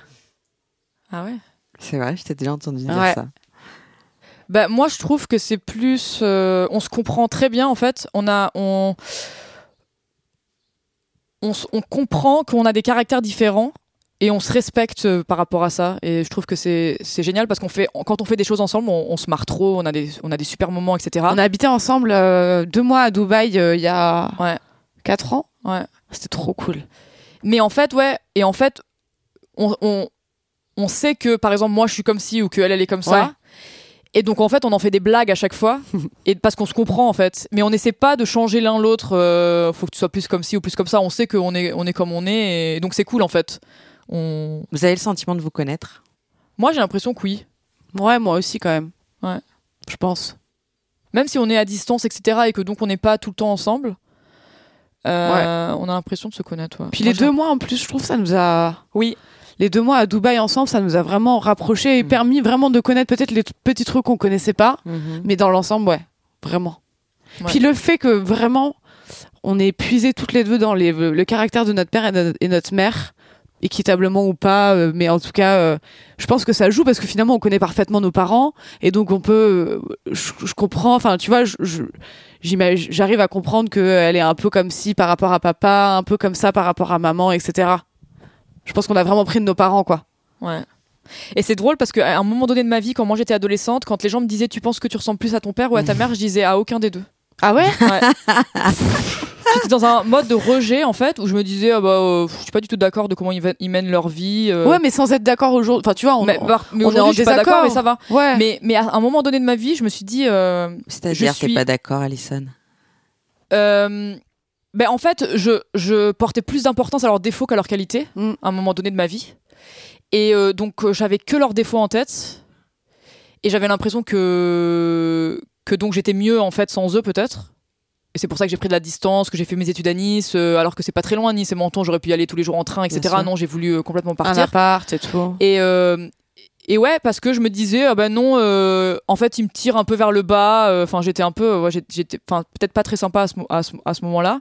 Et je me suis dit, euh, pour que je sois moi-même, il faut que je me détache d'eux parce que en fait, euh, il faut que je me construise moi-même. Mm.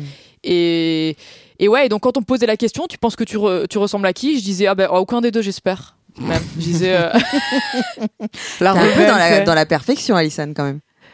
Euh, ouais, peut-être à un moment donné, oui. En fait, c'était pas forcément la perfection, mais c'est que euh, comme euh, euh, on a quand même été élevé de manière assez aisée, et Mhm. qu'ensuite on s'est retrouvé dans dans un plutôt de manière où on était dans le besoin. Mhm. Et, et donc en fait, moi, je me disais, euh, faut à tout prix que je m'en sorte euh, financièrement. Et donc, Moi, j'ai pas du tout euh, vécu ça. J'étais beaucoup trop jeune pour réaliser que Ah. on était passé de riche à moins riche, voire euh, comme elle dit dans le besoin. Moi, j'ai pas du tout vécu Ouais. ça. Et donc, et ouais, et donc moi, euh, ça m'a fait un choc parce que j'avais l'impression qu'on m'avait menti. Enfin, j'avais l'impression qu'on m'avait, euh, que dans l'enfance, on m'avait donné une vision du monde qui était complètement fausse. Et, euh, et en fait, ça m'a permis de me rendre compte de la chance que j'ai. Alors Mm. que sinon, j'aurais, j'aurais été vraiment, franchement, une connasse. Euh, mais donc je suis, vrai. je suis tellement contente de ça que ça me soit arrivé. Mais du coup, euh, quand j'ai fait mes études, etc., ce, euh, il faut que je travaille à fond, il faut que je travaille à fond. C'était pas parce que je voulais réussir, c'était parce que je voulais juste être sûre que financièrement j'allais pouvoir m'en sortir. Mm. Et donc, euh, et donc je travaillais à fond, à fond, à fond parce que je me disais. euh, il faut que j'ai un bon boulot, il faut que, faut pas que je sois dans le besoin, euh, etc. Du coup, elle a toujours été première. Elle s'est pas emmerdée. Ouais, Je crois même qu'il y, il y avait une, euh, un, un truc qui racontait qu'elle était première de sa première en anglais dans sa classe avec une américaine dans sa classe. Ouais. Ah ouais. C'est n'importe quoi, non? Ouais, donc je faisais mon truc et ouais, et donc euh, c'était pas du tout euh, pour dire, euh, pour faire, euh, pour, pour, me- c'était pas du tout dans le paraître, dans le, du style, oh je veux à tout prix être première. C'était Ouais. pas une question de ça du tout. C'était, euh, je veux juste euh, me donner confort. le plus, ouais, le, me donner le plus de chance pour m'en sortir. Et d'ailleurs, si tu demandes à Alison, euh, souvent je lui, ai, je lui ai dit, oh là là, qu'est-ce que c'était bien quand on était jeune, machin. Et en fait, elle te dit, mais moi, j'ai commencé à apprécier la vie, là, récemment. Parce que j'ai un salaire, parce que je peux faire ce que je veux vraiment maintenant. Euh, avant, euh, je galérais, quoi. Donc, euh, non, c'était pas si bien que Ouais. ça avant. Ouais. non, mais pourtant, je peux vivre vraiment de rien. C'est ça qui est drôle. C'est-à-dire que d'un autre côté, euh, plutôt du côté de papa, enfin, franchement, moi, il m'en faut peu- pour être heureuse. euh, ça me dérange pas euh, d'être dans le en fait au final d'être dans le besoin je me dis ah ben non c'est pas grave hein, euh, faut faire attention faut compter etc. Euh, mais euh, le fait d'avoir été à Dubaï et d'avoir mieux gagné ma vie et de m'en être sortie etc ça m'a aussi permis de de me détacher de ça en me disant ah ben non j'ai le droit de profiter j'ai le droit de dépenser j'ai le droit de ne pas compter Euh, alors qu'avant je me laissais pas ce droit là c'est à dire que je sortais pas moi pendant toute, toute ma période Ouais. universitaire je ne suis pas sortie parce que je me disais ah ben non j'ai pas envie de dépenser de l'argent il faut que je il faut que j'économise Même à Dubaï au début, hein. non mais à Dubaï au début aussi je gagnais euh, Ouais. 600 euros par mois euh, j'allais pas j'avais pas grand chose à la fin du mois C'est fou ce que tu décris là. Ouais. J'ai l'impression de l'avoir vu un peu chez toi aussi, Becky, tes premières années à Paris. Enfin, moi, je t'ai connue, ouais, Bon, tout début. au tout début. Ouais. Et t'avais un côté où, ouais, t'étais dans la maîtrise. Euh, C'était pas grave, mais t'avais besoin de, de voir venir, de contrôler. Et Bah, d'ailleurs, avec les sous, ouais, on a ce traumatisme toutes les deux, je pense. Parce que moi, je l'ai pas vécu directement, mais finalement, je pense que implicitement, je l'ai vécu. Donc c'est vrai que moi, dans, dans, dans mes amis, euh, je suis la seule à avoir euh, autant d'argent de côté. Voilà. euh, euh, euh, Ouais. Voilà. Et je- moi, je mets tout, que si je mets pas de l'argent de côté un mois, c'est un échec, quoi. C'est genre, euh, c'est inconscient, tu vois. Alors qu'en réalité, euh, voilà, je pourrais me laisser vivre, je pourrais profiter, euh, mais en fait, j'y arrive pas. Comme elle dit, en fait, c'est difficile d'y arriver. Je sais pas Ouais. comment expliquer.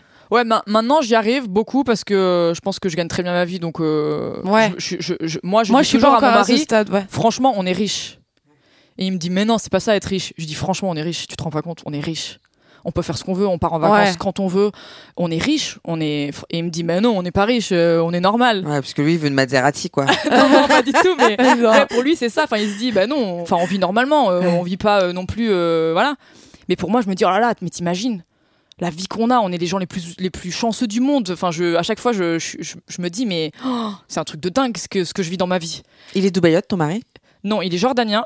Ouais, euh, mais il a vécu, euh, enfin, il a vécu beaucoup de sa vie dans le Golfe, dans les pays du Golfe et aux États-Unis, mais euh, beaucoup dans les pays du Golfe. Donc, euh, pour lui, Il a peut-être aussi un autre rapport à ça, enfin pas à l'argent, mais d'une manière générale, le, le mode de vie. Oui, etc. parce que lui, il a toujours été entouré de gens vraiment extrêmement aisés. Donc, il a de ses meilleurs amis euh, que c'est normal qui partent, je sais pas où, en classe, à- en, en première classe, même pas en classe affaires, en première classe, c'est Mm. normal pour eux. Enfin, euh, ils habitent dans un hôtel. Ils habitent pas dans un appart. Mm. Il, a, il a un de ses meilleurs amis, il habite au Ritz. Mm. Euh, Enfin. euh, Et donc pour lui, il dit bah non, on n'est pas riche. Je fais bah si, on est riche parce que c'est pas ça. euh, oublie ces gens-là, tu vois, c'est pas normal. Et donc euh, et donc pour lui, euh, il a toujours été entouré de gens vraiment très très aisés, donc il, il a pas peut-être le même la même idée de ce qui est riche ou ce qui n'est pas riche, mais mais ouais, mais bon. Il sait que de toute façon, lui, cette vie-là, ce sera pas pour lui. Il ira, il ira jamais, il ira jamais habiter à l'hôtel, ça c'est sûr. mais mais ouais, il- il est pas, il est pas non plus. euh, il veut une Maserati, etc. Pas du tout. Mais euh, pour lui, il a pas la même idée de, De la richesse. Ouais, Ouais. ouais. Il a pas la même idée. ouais. C'est un peu décalé. Est-ce que vous avez le sentiment d'être restés les mêmes? Aujourd'hui, vous avez un rapport adulte et vous êtes passé par plusieurs phases. Vous disiez que vous avez l'impression de vous connaître. Finalement, rien n'a changé par rapport à l'enfance que vous décriviez? Ouais. Moi, j'ai l'impression d'être totalement différente, Ouais. mais Je pense qu'en fait, on a beaucoup changé parce que quand on était enfant, on nous mettait dans des boîtes un peu. C'était euh, Rebecca, c'est celle qui est euh, la plus belle, et Alison, c'était la plus intelligente. il y a un truc de papa ouais, très traumatisant euh, qui avait dit un jour euh, de toute façon, tuer la beauté, ta sœur et l'intelligence. Ouais. Et je lui en ai parlé il y a quelques années, il m'a dit mais je vais jamais pu dire ça, c'est horrible. Moi, je m'en rappelle pas. Mais, et il me dit et je lui dis bah si si tu me l'as dit. mais c'était dans la manière c'est- de, ouais. de nous, de nous élever. Est-ce que vous avez le sentiment qu'il y a une différence d'éducation entre Ouais, euh, toi même. et, Oui, oui. et Alison Ouais, l'aînée ouais, ouais. et toi, Rebecca la Ouais, cadette ouais, ouais, Ouais. ouais. Moi, euh, j'étais la première petite fille du côté de mon père, Ouais. Ah ouais. de mon père qui est le premier enfant et qui est né pendant la deuxième guerre mondiale, donc c'était un peu le survivor euh, machin.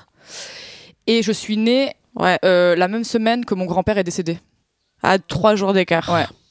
Et donc en fait, mon père la même semaine, il a perdu son père et il a eu son premier enfant la même semaine.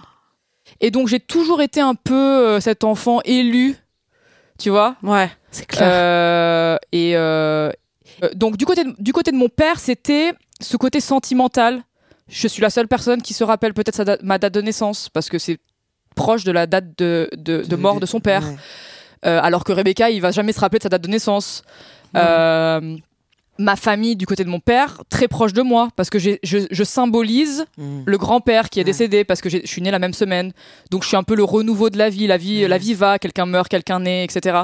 Donc j'étais toujours très proche de- du côté de mon père et je partais euh, souvent en vacances chez eux. euh, euh, ils me disaient toujours, Ah, tu ressembles beaucoup au côté- à notre famille, etc. Ils m'ont mis dans ce, dans ce, dans cet esprit-là. Et du côté de ma mère, par contre, comme j'avais des facilités, c'était et que elle, elle n'a pas eu cette chance-là quand elle était Ouais. enfant. Elle aurait aimé, mais elle a pas pu faire d'études, maman. C'était euh, il faut que tu fasses de, des activités, il faut que tu fasses du théâtre, il faut que tu fasses de la Ouais. danse, il faut que tu, euh, tu fasses du piano. Et euh, elle m'a fait essayer tous les sports. À un moment donné, j'étais un peu grosse et tout, je pouvais pas faire de sport. Elle m'a dit mais on va jamais lâcher l'affaire jusqu'à que tu trouves un truc que t'aimes. Euh, et, euh, et donc ouais et et tout cet investissement en fait, euh, je pense du premier. euh, je pense que Rebecca a pas eu ça. Ouais. En, plus, surtout son côté tête en l'air. C'était, euh, ils essayent de faire un truc et en fait, euh, peut-être que elle, elle, elle, elle accroche pas de suite, mais pas de la même manière que moi. Moi, c'était parce que oh, ça me plaît pas, c'est trop facile, ou ça me plaît pas, c'est, chiant, etc. Et elle, c'était oh, ça, ça lui plaît pas parce qu'elle est juste la tête en l'air. Et donc, ils ont lâché, je pense, plein de trucs plus facilement avec elle, qui, qui, qui lui ont permis, je pense, à Rebecca d'être plus elle-même peut-être? Parce qu'elle a eu cette chance-là de, euh, bah, du coup, on te force pas à faire des trucs, donc tu peux peut-être te construire euh, ton identité peut-être un Le peu mieux. dernier enfant, ça me rappelle le, le dernier podcast avec euh, Camélia, la Ouais. petite sœur de, de, De Kader Kader. et Nabia, Ouais. où il racontait justement que le père, il avait complètement lâché. Genre complètement. Et c'est exactement ça, quoi. Ouais. Ouais, et donc en fait, moi, euh, j'ai eu je me suis rendu compte très tard que la personne que j'étais, c'était pas en fait ma vraie euh, personne en fait. C'est-à-dire que euh, comme j'étais pas du tout timide, ma mère voulait que je fasse du théâtre, que je que je fasse du, du spectacle, les trucs. Et en fait, moi, je me suis rendu compte très tard qu'en fait j'étais introvertie. Je me suis rendu compte au travail, ils nous ont fait faire un test psychologique. et là, ils m'ont dit que j'étais introvertie. Et je leur ai dit mais non, il y a une erreur. Euh, je suis, je leur ai dit je ne suis pas du tout timide. Et ils m'ont dit oui, mais ça n'a rien à voir. Ils m'ont dit toi, t'as besoin pour travailler d'être seule. Et en fait, là, je me suis dit, oh là là, toute mon enfance où je me suis plaint qu'il faut que je sois seule pour faire mes devoirs, qu'il faut que je, il faut que j'ai pas, qu'il n'y ait pas de bruit, que je, sois isolée, etc. Et là, je me suis rendu compte de tout ça. Et je me suis dit, oh là là, on m'aurait menti, quoi. et, euh, et donc, ouais, et donc, en fait, euh, ils m'ont, euh, je pense, ils ont voulu que je sois quelqu'un. Euh, D'une certaine manière, ils m'ont, ils, ils ont essayé que, enfin, en fait, moi, quand j'étais enfant, c'était sûr que j'allais devenir une star. Enfin, je suis désolée de dire, enfin, c'est un peu bizarre de dire ça, mais mes parents, c'était euh, Alison, ça va devenir une star. Elle va devenir chanteuse, ou elle va devenir actrice, ou elle va devenir un truc, elle va être connue, euh, ou elle va devenir présidente de la République, ou enfin, c'était des trucs comme ça, quoi. Et euh, toujours cette idée que j'allais devenir quelqu'un de, un truc de fou. Et en fait, après, quand j'ai grandi, je me suis rendu compte, mais euh, non, quoi. Enfin, je, ouais, j'aime bien faire des spectacles de temps en temps, mais c'est pas ma vie, quoi. Enfin. et, euh, et Rebecca, pas du tout. Ouais. C'était plutôt, euh, bah, fais ce que tu veux. euh, donc moi, donc je pense toi tu t'es construit. Donc en fait au final pour revenir à ta question de est-ce que vous pensez que est-ce que vous pensez que vous êtes les mêmes euh, Moi j'ai l'impression que je suis vraiment différente de la personne que j'étais quand j'étais enfant. Ouais. Euh, même s'il y a des certains trucs qui sont qui sont pareils, mais j'ai l'impression que je suis vraiment différente. Et toi en fait au final aussi parce qu'on t'a toujours casé dans cette case. Moi, on m'a euh, il faut que formaté, tu sois ouais. belle. On m'a formaté dans l'idée que j'étais belle. Donc moi j'avais la sensation, Qui n'est pas une idée, hein, au passage. j'avais la sensation que en fait euh, être belle et intelligente, ça pouvait pas aller ensemble. ah ouais. Je pense que c'est comme ça que je me suis formatée. Ce qui fait que, par exemple, au, au collège, au lycée, bah, j'étais pas très brillante. J'ai toujours passé les, les, les étapes. J'ai redoublé ma seconde. Euh, ils voulaient pas que j'aille en première, euh, genre générale ou technique. Ils voulaient Mm. passer en professionnel. C'est ma mère qui s'était battue, etc. Et euh, et en fait, ouais, c'est après j'ai réalisé que, en fait, ça, ça pouvait être compatible, quoi Mm. je pouvais être euh, jolie et aussi euh, intelligente. Donc après, quand j'ai fait mes études à Paris, j'ai, euh, j'ai- là j'étais tout le temps la première et tout, euh, Mm, un vrai. peu comme Alison. Et euh, ouais, c'est, je pense que c'est après quoi, j'ai réalisé que je pouvais faire les deux en fait. Et, euh, et à la fois, euh, je, je peux m'en servir aussi euh, le fait d'être entre guillemets jolie pour certaines choses, euh, mais aujourd'hui, je pense que je vais plutôt valoriser le fait que euh, bah, euh, je, je, je m'intéresse à plein de choses. Je pense que je suis plus ou moins intelligente ou intelligente, ça fait un peu genre je me la pète, mais dans l'idée, tu vois, genre euh, smart quoi. Euh, je, je, je- oui, je m'intéresse à plein de choses. Je suis pas juste euh, la fille qui va boire des coupes de champagne et, euh, et euh, qui va en soirée quoi. Enfin, tu vois, je pense que je me résume plus que à ça. Ouais. Donc euh, j'ai évolué, mais je me suis mis dans ce truc-là. En fait, c'est marrant comme tes parents ils te ils te Conditionnent. conditionnent, c'est ouf. Ouais. Parce que moi, c'est juste Ils ont une euh, idée de toi et après c'est dur de s'en détacher. hein. Ouais, ils ont un projet pour Ouais, toi, en fait. ouais, ouais. ils ont un Et- projet, c'est ça. Ouais, c'est ça. C'est ça. Et moi, mon père encore, j'étais j'étais chez lui il y a il y a deux semaines. Et euh, à chaque fois, il voit des campagnes publicitaires, il me dit on dirait que c'était toi. Et, et tu vois, c'est marrant. Il, il y a encore deux semaines, Ouais. il m'a dit euh, t'aurais pu faire du mannequinat toi quand même. Je lui dis euh, non pas du tout non. J'aurais quand même quelques kilos en trop. Et il me dit oui non mais t'aurais pu faire du mannequinat. Et donc lui, il avait je pense un peu ce projet pour moi quoi. Ouais, je sais pas, c'est bizarre. C'est trop bizarre. En plus, il est pas du tout dans le, dans le paraître. Ouais père. non pas du tout. Et euh, ouais. Ouais, mais là, c'est ses filles, quoi. Ouais. Ouais. Donc, euh, ouais. Donc, je pense qu'on est, on est différentes maintenant. Et euh, Vous êtes différente du projet qui était prévu pour vous, Ouais, en fait. Bah Alison pas trop parce qu'elle a elle a quand même une situation euh, Ouais, mais alors, à l'âge qu'elle Si avait. je peux Alors me maintenant, elle a- permettre. ouais. dans le projet qui est- qu'ils avaient pour Allison, ils se sont appuyés sur euh, les forces d'Allison. Ouais. Enfin, toi aussi d'une manière générale, mais il y a un truc genre, Allison, elle a besoin de travailler au calme, on fait tout pour qu'Allison, elle du calme pour bosser, ouais, tu ouais, vois. ouais, c'est ça. C'est ça, ouais. J'ai vachement été que- privilégiée et en plus, euh, je m'en rendais pas forcément compte, quoi. Je trouvais que c'était normal parce que. Parce que t'étais la plus grande. Ouais. Mais je pense quand même que, euh, à mon avis, papa et maman, ils ont l'impression d'avoir réussi leur projet. Pour toi et pour moi. Oui, Finalement. contents. Parce que, bon, moi, j'ai, j'ai, j'ai pas fait du mannequinat. au cas où. Mais, euh, mais je fais un boulot quand même euh, euh, très d'image. Ouais. Euh, voilà, je passe ma, ma journée avec des clients, je passe ma journée à faire des, à voilà, à rencontrer des gens qui travaillent dans la mode, Mm. dans le truc. J'organise des événements hyper, euh, qui peuvent être hyper mondains et tout. Donc finalement, c'est pas, ils y sont un peu arrivés à leur projet. Et Alison, elle est pas présidente de la France, peut-être un jour, mais euh, voilà, elle, elle a un job euh, à son âge euh, Mm. qui est qui est ouf quoi. Enfin, donc euh, voilà, ils y sont un peu Vous arrivés quand pensez qu'ils sont fiers de vous Ah putain, grave. Laisse tomber, ils le disent tout le temps. Ils sont, ils sont trop fiers, mais même moi, quand j'étais enfant, euh, je pense qu'ils étaient trop fiers de moi, et donc je leur cachais des trucs. Je leur disais pas C'est que. vrai, t'as toujours caché des choses, ouais. Ouais, je leur cachais que j'avais des bonnes notes, et des trucs comme ça. ouais. ouais. C'est. Parce que oui, à un moment donné, je me suis rendu compte que c'est pas normal. En plus, Rebecca, tu vois, il lui faisait pas tout ça, Ouais. fais pas ta caisse. moi, je suis pas euh, du tout traumatisée par ailleurs. Ouais, Comme t'as mais- dit qu'on allait faire une thérapie aujourd'hui, Alison, je te dis que moi, ça m'a pas du tout traumatisée. Bon, tant mieux. Mais par exemple, euh, il y a des, il y a des, il y a des, des, des trucs. Par exemple, euh, moi, j'avais fait un BTS au départ parce que je voulais avoir un diplôme où je pouvais travailler directement Ouais. parce que j'avais peur. J'avais peur en fait financièrement, donc je me suis dit il me faut un diplôme que si euh, je dois aller travailler, eh ben j'ai un truc. Ouais. Donc j'avais commencé par ça. Et euh, La déception de ma mère. Ouais. Deux ans, euh, un an avant, elle voulait faire une école de journalisme, machin. tu vois, ça c'est c'est bien. Ouais, à, ouais. à raconter en société, c'est pas mal. Et putain, elle a dit BTS tourisme. Ma mère, elle était au bout du rouleau. Ouais, grave.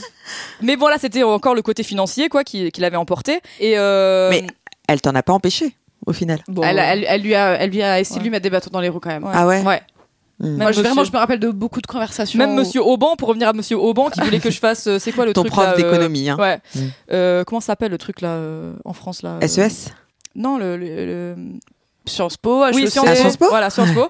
Donc il voulait que je fasse Sciences Po et tout. Je lui dit non mais c'est bon, 5 ans euh, pour avoir un diplôme où je suis même pas sûre que je vais trouver du travail après. Ah, euh, T'avais laisse pas le time, toi. Ah, T'avais- j'avais pas le time. Ouais. Et, alors- et ouais, du coup, j'ai fait ça. Et donc, en fait, à mon BTS, pourtant, j'étais pas, du... j'étais pas la première de la classe euh, pendant l'année, etc. Mais en fait, j'avais eu la meilleure note Ah oui, putain, de toute la région. de toute la région.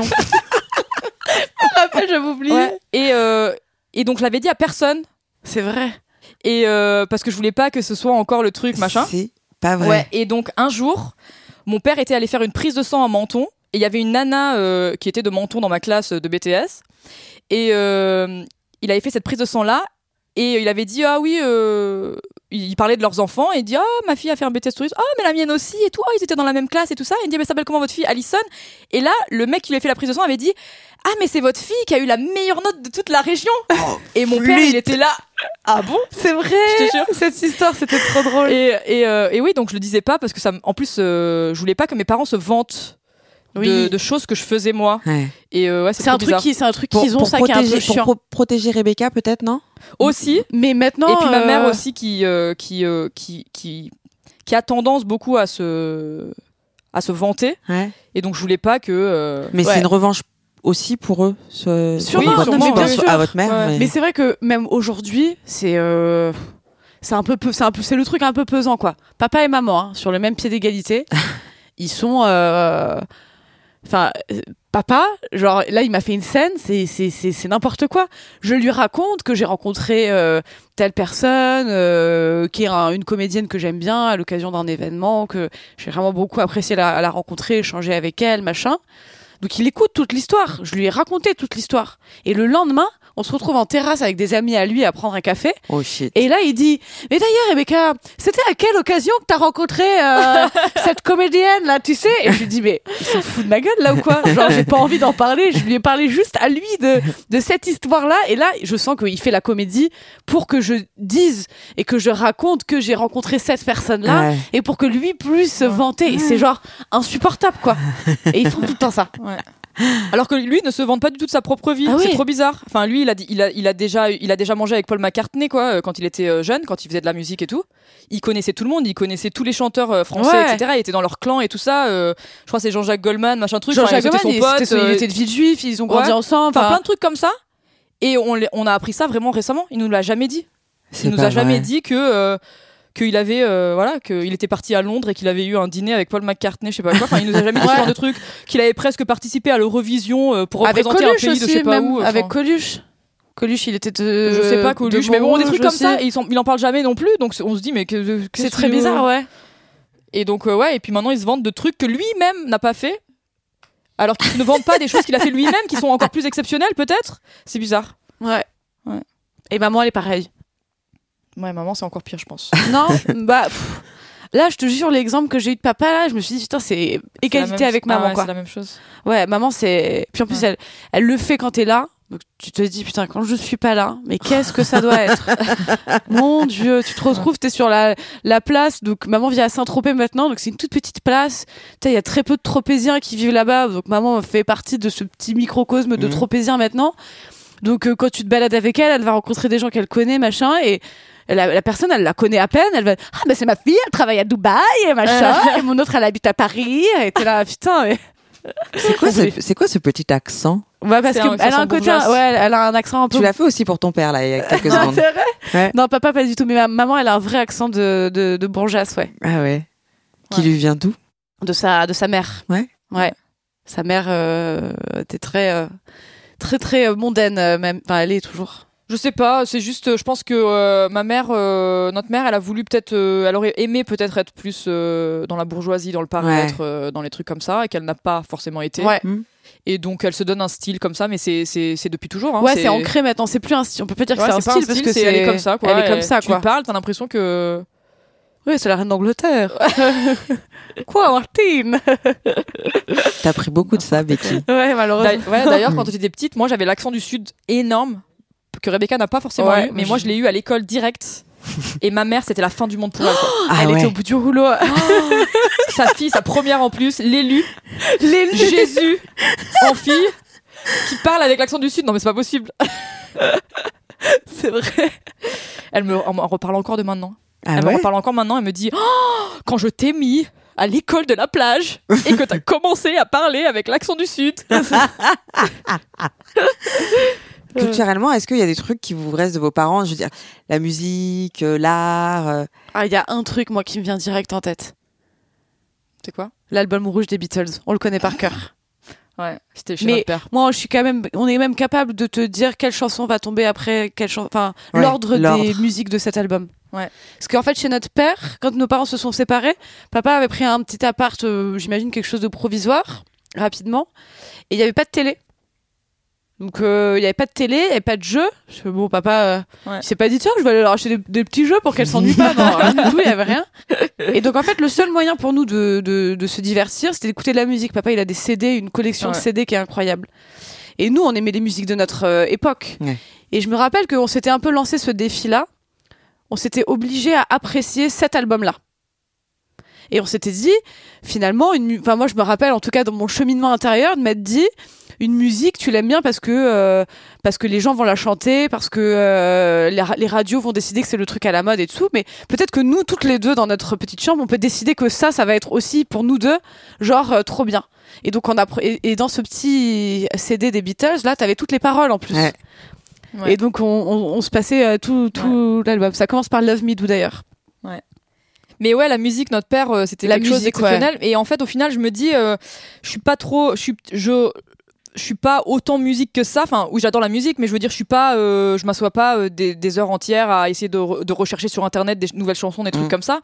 Alors que mon père, c'est ça qu'il fait, quoi. Et je me dis, euh, c'est bizarre parce que quand on était enfant, on avait toute ouais, cette collection de CD. Notre père allait une fois par semaine euh, à- au magasin pour acheter Ouais. des nouvelles musiques. Euh, maintenant d'ailleurs qu'il y a internet, euh, il est toujours sur internet en train d'écouter des nouvelles Ouais. musiques sur YouTube, etc. Enfin, il est à fond là-dedans Sur YouTube. sur YouTube. et euh, et euh, et ouais et, et en fait au final je me dis mais c'est bizarre qu'on soit- qu'on n'ait pas fini un peu plus euh, musique que ça Ouais. avec un père comme on a eu quoi Ils qui nous joue de ont la guitare, qui obligés joue à piano, faire, euh, piano. qui joue euh, qui chante tout le temps. Ils nous ont obligés à faire du piano et du solfège pendant très Ouais. longtemps. et il y avait Alison karaokés Alison, elle a fait quand même une cr- sacrée crise d'adolescence. Hein. Un jour, elle est rentrée, elle a dit J'arrête le piano. Je vais faire de la flûte traversière. juste pour faire chier tu sais le truc inutile et euh, et ouais et elle pensait vraiment faire chier tout le monde, genre. ouais et j'en ai fait pendant quelques mois c'était nul Mais, euh, Ma sœur en a fait pendant des années. ouais et euh, ouais la Ouais, on musique faisait des karaokés, ouais. Papa, il avait, euh, Une société, il organisait en plus de, son, de, de la société qui était avec maman, il organisait des karaokés avec un groupe de potes. Tu sais, dans des. Tu sais, c'est pas comme aujourd'hui, t'as- aujourd'hui, t'as des boîtes à karaoké partout, là. À l'époque, il allait dans les restaurants, il amenait tout le matériel, la télévision. en vidéo, non? Bah oui. Putain, c'est fou. Ouais. Et donc Ouais. il faisait ça et donc nous on pouvait participer à Ouais. ça. Donc il y avait toujours euh, l'échauffement. Donc mon père chantait quelques chansons pour échauffer la salle. Moi, ensuite, il me mettait sur scène aussi. Il fallait que je chante quelques chansons pour chauffer la salle. et, euh, et ouais, donc que c'est les gens, ça il fallait qu'ils pas, vois, mais il il y a eu un fallait qu'ils problème. picolent un peu avant de monter sur scène quand même. Ouais. Et donc, euh, ouais, donc Mais ça, les deux, en fait, parce que je- j'en sais rien pour Alison, mais Becky, elle adore chanter. Ouais, Ouais. Moi, j'adore chanter aussi. Et j'ai toujours l'impression que je, chante, je chante quand même très bien. et en fait, au final, je me rends compte que pas trop, quoi. Mais j'ai cette idée. J'ai pas trop. Je suis pas, je suis pas le genre de personne qui ait vraiment confiance en moi. Mais au niveau de la chanson, moi, je crois en moi, quoi. je me dis, euh, tu vois, c'est pas mal. Et d'ailleurs, euh, au travail, même à Dubaï, il y a eu un, un groupe qui s'est créé un jour où donc je me suis présentée. euh, en tant que je devrais faire partie de ce groupe et chanter. et en fait, je me suis rendu compte que bon, ils n'avaient pas forcément apprécié mon style. Et et là, je suis un peu tombée des nues parce qu'en fait, mes parents m'avaient convaincu que j'allais devenir une star et que j'allais devenir euh, une célébrité. Non, les chants c'était plus. Moi j'ai fait pris des cours de chant et tout. T'as hein. pris des cours de chant, mais moi j'étais trop bonne. C'est un truc de pas besoin des cours. ouais, et donc après, je me suis rendu compte qu'en fait, euh, non, euh, il y avait une collègue à moi, Marie-Rose, qui faisait du gospel de l'église et tout. Et là, je me suis dit, bon, bah, c'est un autre level. Tu m'étonnes. Et ouais. Ils m'ont laissé chanter qu'une chanson du coup. Et un truc J'étais de vraiment maman. déçue. Et un truc de maman. De quoi? Un truc de, de, de maman qu'on aurait gardé. On a parlé de papa et la musique. Ah. Euh, le côté, je pense, euh, entrepreneurial, je Ouais. dirais. Ouais. Oui, c'est vrai. Que euh, voilà, t'es une nana, tu travailles, euh, tu fais. Enfin, ça, euh, je pense, voilà, comme je te disais tout à l'heure, pour moi, c'est complètement normal. Ma- notre mère, elle est complètement indépendante. Mm. Elle vit euh, seule. Il, il lui arrive, j'imagine, d'avoir Elle a des jamais copains. refait, refait sa vie Si, elle, elle- de temps en temps, je crois qu'elle a des copains. Alors euh, Ouais. moi, je, moi, j'en parle pas du tout avec elle, Mhm. mais euh, elle a des copains. Mais par contre, elle veut jamais vivre avec la personne. euh, Enfin voilà C'est no way. Ouais, il y a pas moyen. Mm. Ouais. Elle veut vivre seule. Elle veut.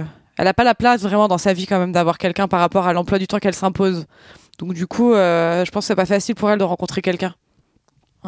Et donc, on le sait, Alison est mariée à Khaled. Ouais. Quel rapport, Becky, tu as avec euh, Khaled? Je l'aime trop. Franchement, euh, c'était c'est le beau-frère idéal quoi. Il a bien, il aime bien picoler, il aime bien faire la fête. euh, J'ai pris l'accent là. non non, je l'adore, il est trop cool. Et en fait, euh, pour la petite anecdote, donc j'ai fait mon, un stage de fin d'études quand j'ai terminé mon master 2 à Dubaï. Donc j'ai rejoint Alison pour deux mois. Et c'est un peu une excuse. hein. Le stage à Dubaï, euh, le stage en plus, il était un peu approximatif. hein. et, euh, et je voulais apprendre l'anglais surtout. C'est pour ça que j'ai été là-bas. Ouais. D'ailleurs, c'est Alison qui m'a offert une grande partie de mon école euh, d'anglais. Et, euh, et donc quand je suis arrivée là-bas, elle m'a dit oh, c'est vraiment bien que tu arrives pour deux mois là parce que j'ai rencontré un mec. Eh, il est tellement parfait, il va me lourder dans quelques jours. Ça sera, ça sera bien que tu sois là parce que comme, comme tu vas devoir me ramasser à la petite cuillère. Je rappelle qu'elle m'avait dit ça Ouais. exactement. Et, euh, et en effet, j'ai rencontré. euh, donc c'est vrai qu'il a un truc. Oui, On rappelle quand même que Alison n'est pas du genre à se confier. Ouais. Ouais. Et là, en fait, elle savait que je pense que j'allais le voir. Mais c'est vrai que tu t'étais vachement confiée. Hein. Ouais, je sais pas, je me rappelle plus, mais je me rappelle que oui. En fait, moi, quand j'ai rencontré Khaled, je me suis dit, euh, ça va pas marcher, donc il faut que je profite de chaque moment parce qu'il va me, la- il va me larguer euh, super vite, je pense. Donc il faut juste que je profite.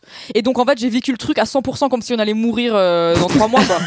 Et, euh, et donc du coup, c'est ça qui a, fait, qui a fait que ça a marché. Ouais. Et il y avait Rebecca aussi qui apporte ce- cette bonne humeur, Ouais. euh, ce côté qui n'est pas forcément introverti. Alors, et, euh, et donc du coup aussi, ça a créé tout de suite ce côté. Ouais, ah Rebecca est là, histoire, il faut qu'on fasse la fête, il faut Ouais. qu'on sorte, il faut qu'on fasse des trucs que peut-être si Rebecca n'avait pas été là, euh, j'aurais été du style, euh, oh bah non, aujourd'hui on va pas faire un autre truc. euh, Ouais. C'est bon, on a fait, Là, on n'a a pas fait déjà des trucs pendant hier. deux mois, quoi. Ouais, et, euh, et donc du coup ça a pris. Ouais. Et je pense aussi c'est grâce à Rebecca parce qu'elle était là et elle a, elle a créé cette ambiance euh, avec nous deux qui fait qu'on a pu se découvrir correctement en fait, de, de, de- Ouais. d'une bonne manière et en profitant, en se faisant plaisir, etc. Et donc en fait, ouais. Surtout que c'était son, son a priori, c'était basé uniquement sur un physique, si je me rappelle bien. Oui, parce qu'en fait le mec est très beau. Il est, il fait, euh, il Le mec, fait, euh, ton mec, hein, ouais, son mari, hein. Ouais. il fait, euh, il fait euh, genre 1m80, euh, il fait énormément de sport, donc euh, il est euh, sculpté euh, comme un dieu grec. Euh, il a, Oui, ce qui, euh, ce qui n'est pas forcément mon, mon type au départ. Enfin, Ouais. je- moi, je m'en fiche un peu de, Donc de la il est- beauté de est, Enfin, euh, la beauté, enfin la beauté, euh, la beauté euh, dé- définie par les critères. Ouais. euh, voilà. il est jordanien, donc il est, euh, il est assez mat de peau et il a les yeux verts. Et il a des traits de visage euh, très fins. Enfin, vraiment, c'est euh, un mec très très beau, quoi. Et donc, me elle suis s'est dit, basée euh, uniquement sur ça. Et elle s'est Je me dit, suis dit, forcément, c'est un connard. Pas Enfin, de- tu vois ce que je veux ouais. dire Ouais, ouais, je vois. et, et donc, c'est pour ça que je me suis dit, bon, bah, faut que je profite et tout. euh, Ouais. et, euh, J'ai une petite bebon là. Ouais. Voilà. et en fait, euh, ouais, en fait, non, euh, très intelligent, qui a fait des études de fou. Alors que ça, je pense que lui, d'ailleurs, dans sa vie, ça a dû lui, lui porter. Euh, lui porter préjudice aussi que en fait on le rencontre et puis on se dit oh ça doit être un mec super superficiel Ouais. Alors qu'il est ingénieur, Euh, il a parce fait une qu'il a des muscles Mm. parce que voilà donc on se dit oh le mec il, il fait la gym Ouais. oh, muscule. il fait la muscle et, euh, et, en, et en fait euh, En en, fait, fait, ouais. non enfin voilà on est en avril il a déjà lu 12 livres enfin moi ça me ça m'épate Enfin, je- C'est quoi Depuis cette janvier, référence depuis Non, jan- parce de qu'il a, janvier une, il a un, un débit de attends. livres qui est impressionnant, donc elle les depuis compte. janvier il a lu 12 livres Ouais. moi ça m'est Alors qu'il travaille énormément quand même. Enfin, énormément euh, Ouais. quoi.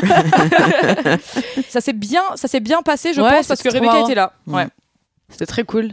ouais donc c'est grâce à toi un peu Elle t'a Ah ouais elle t'a permis en gros de un peu faire tomber tes propres barrières ou tes. Bah du coup, elle était là aussi pour euh, détendre, pour euh, pour faire cette euh, ce côté euh, relationnel Ouais. que moi je n'ai pas. Mhm.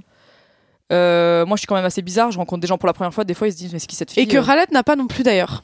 Khaled, il peut être un peu comme toi. Oui, il est non mais il est introverti lui Ouais. aussi. Et, euh, et ouais, et donc du coup, ça s'est super bien passé grâce à ça. Grâce que enfin que Rebecca était là, donc c'était une occasion pour sortir, pour faire des choses. Mm. Euh, et en fait, ils se sont, arrêté ils de se sont bien entendus. Ouais, on s'est trop bien entendus.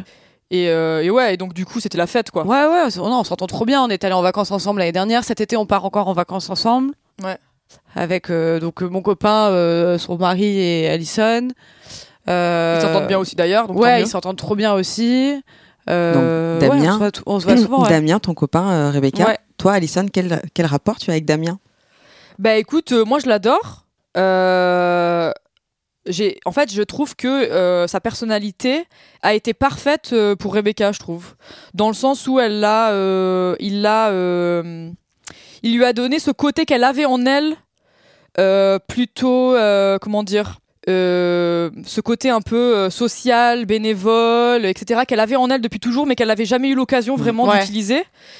Et ouais, et donc ce côté-là de, de, de, je trouve que ça, ça a été exceptionnel, je pense, pour toi. Ouais. Euh, et euh, je l'adore aussi parce que voilà, il est pas dans les, il est pas dans les codes. Enfin, il est, il est aussi un peu, euh, il fait. Et lui aussi, c'est une bebon. Pas... Ouais, ouais. Enfin, je, je le dis Et ils se ressemblent en fait un peu, c'est marrant. C'est vrai Bah, physiquement, oui. Damien, il est brun avec les yeux verts. euh, Ouais. Il a des origines euh, espagnoles et tunisiennes par ses grands-parents.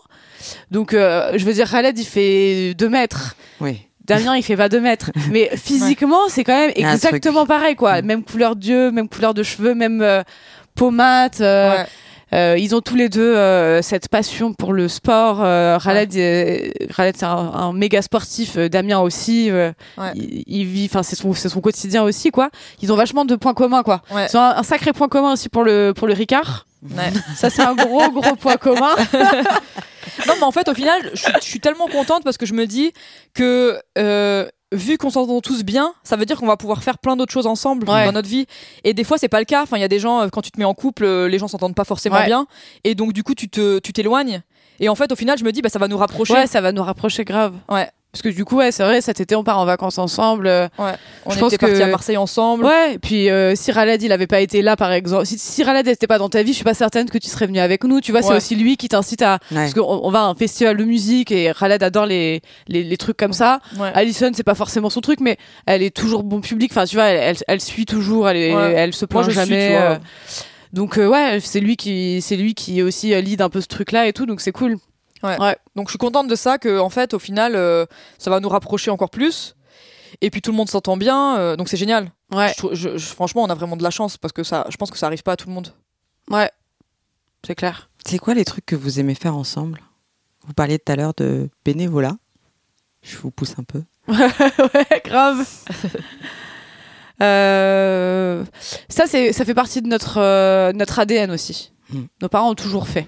Donc, euh, euh, un petit peu, euh, pas beaucoup. Enfin, c'était, c'était, des, c'était des petites choses, quoi. Parfois, Ouais. on a eu une fois où on, où on a eu un enfant euh, euh, de la DAS qui a fait Noël avec nous. Euh, quand on a voyagé dans les pays, euh, je, je sais que sans, sans nous en avoir parlé, nos parents ont toujours euh, aidé comme ils pouvaient. Euh, moi, je suis rentrée du Brésil sans mes nouvelles euh, kickers quand même, que j'avais dû donner à un enfant qu'on n'avait pas, alors qu'elles étaient toutes neuves. Enfin, ça fait partie un peu de notre euh, de notre ADN, même si c'est pas aussi poussé que ça pourrait l'être. Ouais. Je pense que ça fait partie un peu de notre truc, ouais.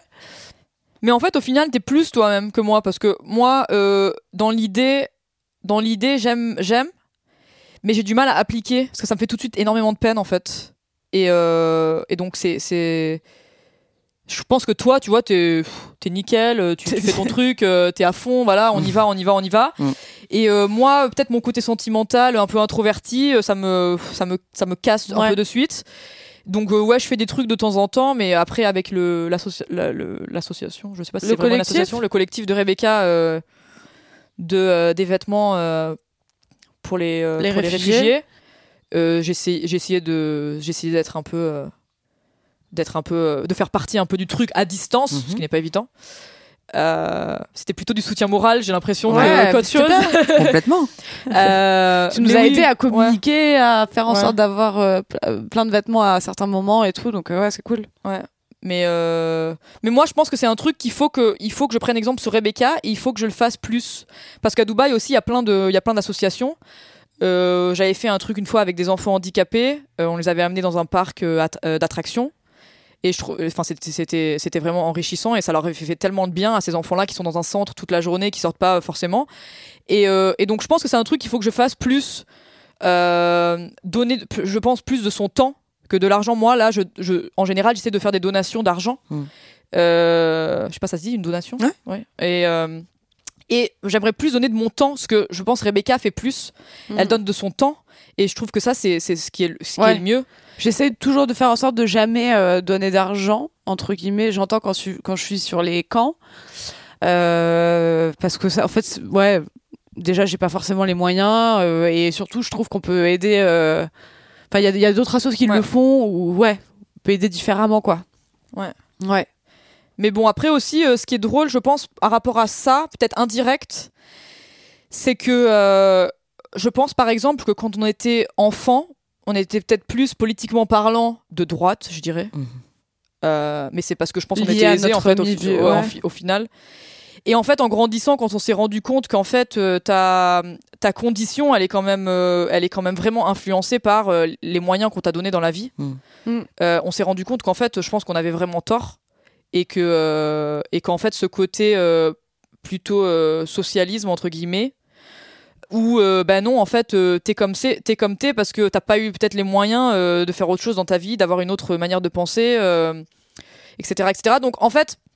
En fait, ça aussi, c'est un, je pense que c'est quelque chose qui a beaucoup changé Ouais. euh, au niveau des En fait, années vous qui avez sont passées. découvert euh, le, le déterminisme Ouais. social. Oui, exactement. Et qu'en fait, euh, ouais, l'ascenseur social, etc. Enfin, c'est pas. euh, C'est sûr que Damien, il y a, il y a- il a contribué. ouais. Alors, il y a eu quand même, quand, quand je suis arrivée à Paris, euh, j'ai j'ai quand même passé un an aux, aux enfants, aux enfants de la Goutte d'Or Ouais. où je faisais les cours de natation euh, bénévolement et tout. Et je connaissais pas Damien. Donc, je pense que ça a toujours été, euh, Oui. pour moi, quelque chose euh, un peu comme euh, faire du sport, un peu comme manger. Mm. C'est des choses, pour moi, qui doivent être dans ton quotidien. Mm. Parce qu'en fait, on peut tous aider un petit peu et faire en sorte de faire que les choses Ouais. changent, etc. Mais c'est vrai qu'avec Damien, on a voyagé pendant six mois en Asie il y a deux ans à fait. un an, deux ans, je sais même plus, deux ans, et, euh, et ça nous a aussi beaucoup changé. On a passé euh, pas mal de temps en Birmanie dans une dans une école à, à, aider des enfants et tout. On, a fait pas mal de bénévolat, etc. Et donc ça nous a un peu conditionné. Et quand on est rentré en France, on s'est dit il faut quand même qu'on essaie de trouver un sens à notre vie, à notre quotidien, etc. Et, euh, et c'est vrai que on a très vite habité dans le 18e et on s'est rendu compte qu'on était à on était dans un, dans un quartier incroyable au plein cœur- en plein cœur de Montmartre et à la fois à 10 minutes euh, de ce que les réfugiés appellent euh, porte de l'enfer, porte de la chapelle, porte de l'enfer. Et on s'est dit, mais on peut pas rester là juste à, à rien faire et tout. Donc, ah, c'est avec Damien, c'est vrai que le, la démarche d'aider les réfugiés a commencé dans un autre collectif où on faisait des distributions de petits déjeuners. Ouais. Mais euh, j'ai la sensation quand même que pour moi, ça a toujours euh, été euh, quelque chose qu'il fallait faire, obligatoire. Peu importe la manière dont t'aides. euh, euh, que ce soit aider ta voisine qui est âgée ou ou enfin voilà. En tout cas, faut aider quoi. Ouais, donc moi, il faut que je, faut que je m'améliore là-dedans, je pense. Mais tu Non, aides- mais parce tu que je fais pas beaucoup, grand-chose, en fait. quand même. Ouais, tu m'aides beaucoup, ouais. Ouais, je fais des petits trucs. Non, mais je fais des petits trucs par-ci par-là, mais euh, je veux dire, c'est pas, euh, je, je donne pas de mon temps, euh, je fais pas vraiment de choses euh, vraiment exceptionnelles, je pense. Euh, alors que Rebecca, euh, je pense qu'elle elle passe énormément de temps, elle, elle s'investit beaucoup plus que moi. euh, donc euh, ouais, faudrait que je, faudrait que je m'y mette plus. En tout cas, ça fait partie des choses que vous aimez partager. Il y en a d'autres? Euh... Bah, du coup, je pense qu'on aime bien faire les magasins ensemble. Enfin, toi J'ai remarqué que c'était un peu, par exemple, quand j'habitais à Dubaï, c'était vraiment notre tradition. Le, quand on terminait notre semaine de travail, on allait au mall juste en face, là, et on, fe- on, se, on faisait du shopping, et c'était toujours trop un bon moment. Ouais. Euh, bon, ça, c'est un truc très futile, oui, mais, mais, euh, mais, mais aussi, euh, ouais, en fait, enfin, je pense que quand Rebecca est là, moi, je fais un effort au niveau du shopping. Euh, mais en fait, moi, c'est un gros flip, quoi. C'est horrible pour moi. D'ailleurs, depuis qu'il y a eu le commerce en ligne, ça a changé ma vie. Parce qu'en fait, s'il n'y aurait pas eu le commerce en ligne, je pense que je serais nue, je vivrais nue, j'aurais, j'aurais plus acheté de vêtements, tu vois, parce que moi, ça me flippe total. Les magasins et tout, je suis en. En fait, ça me donne presque des moments de panique. Et, euh, et donc, ouais, euh, par exemple, Rebecca qui adore le shopping, des fois, elle, Non, elle je- venait en non. vacances et elle me disait, viens, on va au mall et tout. Et moi, je suis au mall. Et au bout d'une demi-heure, je dis, vas-y, il faut qu'on parte là. Non, non, mais moi aussi, ça me saoule. Et Moi euh, Je suis pas fan de shopping, quoi. C'était juste ce petit moment qu'on partageait ensemble. Mais est-ce qu'il y a pas d'autres euh, On a, on a, ouais, on a eu pendant longtemps la natation synchronisée. Ouais, C'était trop cool de partager Ouais. ça ensemble parce qu'on on nageait, euh, on nageait en, en- entre 6 et 10 heures par semaine quand même. Hmm. Euh, et donc euh, c'était 6 à 10 heures Ouais. par semaine où on était ensemble, quoi. Mais du coup, on aime aller à la plage ensemble euh, ouais. ou à la piscine ensemble Mm. parce que du coup, euh, donc on aime passer des moments comme ça. Le sport, je pense aussi. On n'a pas. Ouais. On- Aujourd'hui, on fait plus les mêmes sports, mais je pense que si on avait, euh, si on faisait les, enfin, je sais que quand Ouais. elle vient à Paris, souvent, on- je programme une séance de sport ensemble et tout. C'est un truc qu'on aime bien partager, quoi. Mhm. Et puis sinon, euh, un bon resto, un bon truc, Ouais. on adore. Ouais. Une bonne bouteille de vin. On glisse doucement vers la fin de ce podcast. Euh, je voudrais faire un petit jeu avec vous, euh, si vous le voulez bien.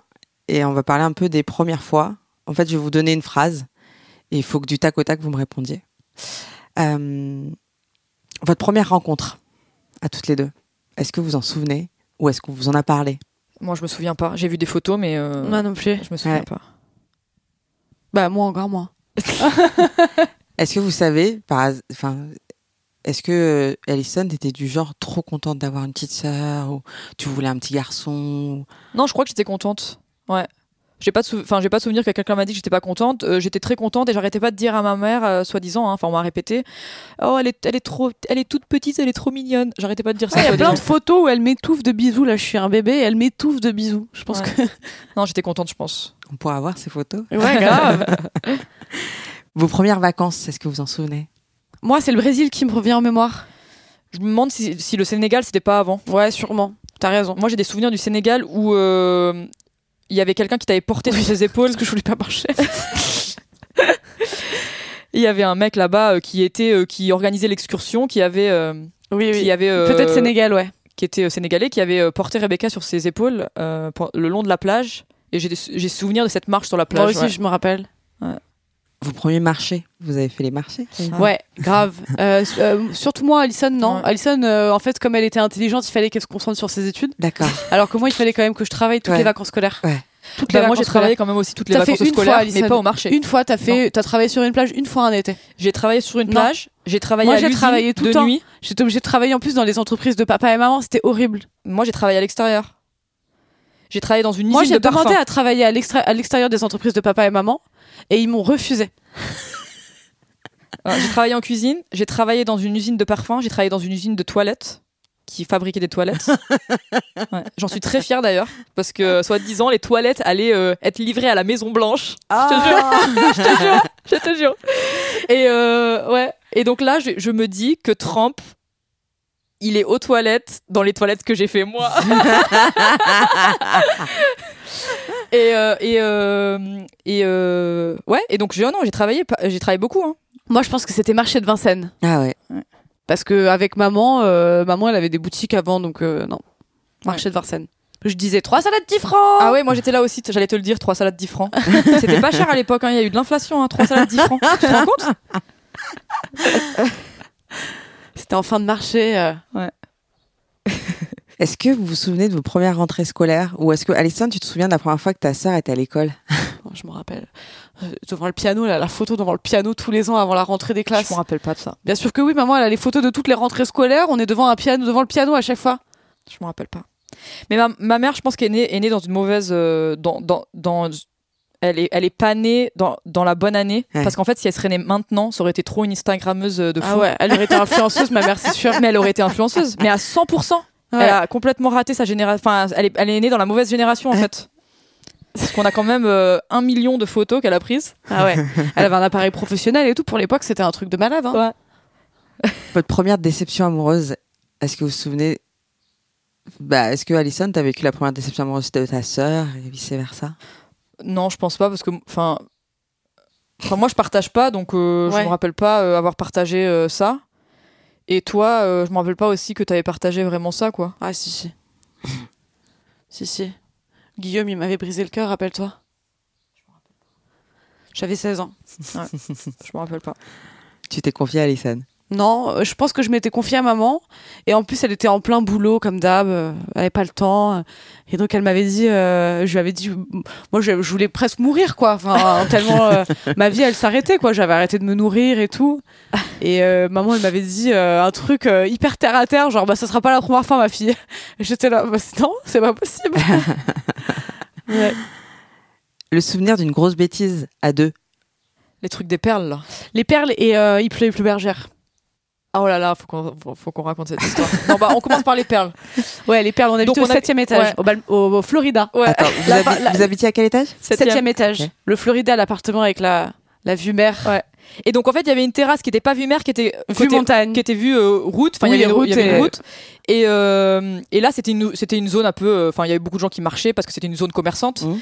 Et euh, on a décidé qu'on allait lancer des perles de, du septième étage sur les gens qui passaient. Et en fait, on l'a tellement fait qu'on avait plus de perles au bout d'un moment. Mais imagine, une boîte de perles. Enfin, il y a quand même beaucoup de perles. Il y avait plus de perles. Donc, euh, au final, on avait et donc on lançait et on se cachait pour que les gens en fait C'était génial. et on, ça, avait, ça avait duré des heures et à la fin on avait plus de perles et donc on avait lancé de l'eau. Sauf qu'entre temps, maman était rentrée. Non, ça c'est alors, mais ça c'est un épisode. Ah ouais? Ensuite, il pleut, il pleut bergère, c'est différent. Ah oui. Il Non, pleut, il mais pleut bergère, c'est dans la salle de bain. Je veux dire que quand on avait jeté les perles et l'eau, maman était rentrée des courses et elle nous avait chopé, hein, Ah, ce je jour-là. si, si, elle nous avait défoncé. Enfin, toi, en fait. Moi, je, du coup, je me faisais, j'étais la petite derrière, donc moi, euh, Ouais. je me faisais pas trop engueuler. Et donc, non, il y a une autre fois où, en effet, donc, euh, euh, moi, dans ma chambre, j'avais une salle de bain. Sauf que j'en avais pas vraiment l'utilité, j'étais toute petite. Et euh, comme on avait énormément de jouets, maman avait décidé que ça serait un KGB. Mhm. Et un jour, euh, j'ai grandi, machin, elle se dit, bon, bah, ce, ce KGB peut redevenir peut-être une salle de bain euh, maintenant qu'elle est grande pour, être, pour se débrouiller. Donc, on avait vidé ce truc-là. Et donc, moi, j'avais décidé de me doucher. Je suis à poil dans un bac. C'est une salle d'eau, tu sais, une, Mais une douche. pas du tout. euh, Non, ouais, vraiment juste le bac où normalement t'as des rideaux, mais nous on pas avait enlevé les rideaux parce que c'était, je te dis, un KGB. Et donc, t'as de la moquette au sol.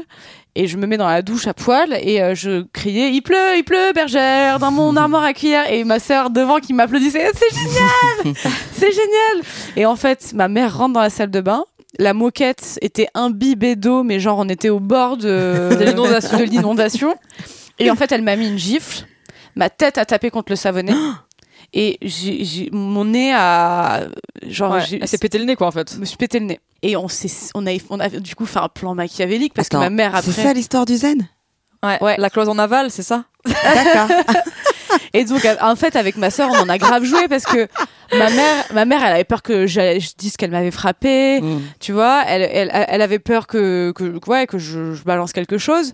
Donc, avec ma sœur, on en avait un peu joué, quoi. Parce qu'elle, pendant Oh deux, pendant quelques jours, elle était trop gentille, ma mère. Elle, me- elle m'apportait à manger, elle était trop Ouais. gentille. Et donc, nous, on en avait un peu joué. Après, c'était marrant, quoi. Ouais, c'était une, une connerie qui avait dérapé, celle-là. Ouais, qui avait bien dérapé, hein. Votre première boîte de nuit ou soirée ensemble? Ensemble?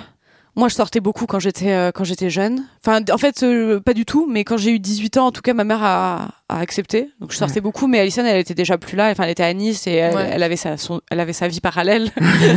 non, mais je pense peut-être quand les cousins venaient de Paris et qu'on sortait, ah oui. euh, peut-être c'est ça. On allait. ma tante et donc la sœur de maman est très. elle, aime, elle aime bien faire la fête. Elle aime bien les réunions, etc. Et c'est vrai que l'é- l'été. Euh, c'est elle qui nous emmenait un peu dans les clubs à Monaco et euh, du coup on avait une table parce que enfin tu sais, on était avec des adultes donc euh, Ouais. Et donc c'est ça, sûrement ça, ouais, Ouais, nos premières soirées. En boîte ensemble. Au carrément. ça s'appelait.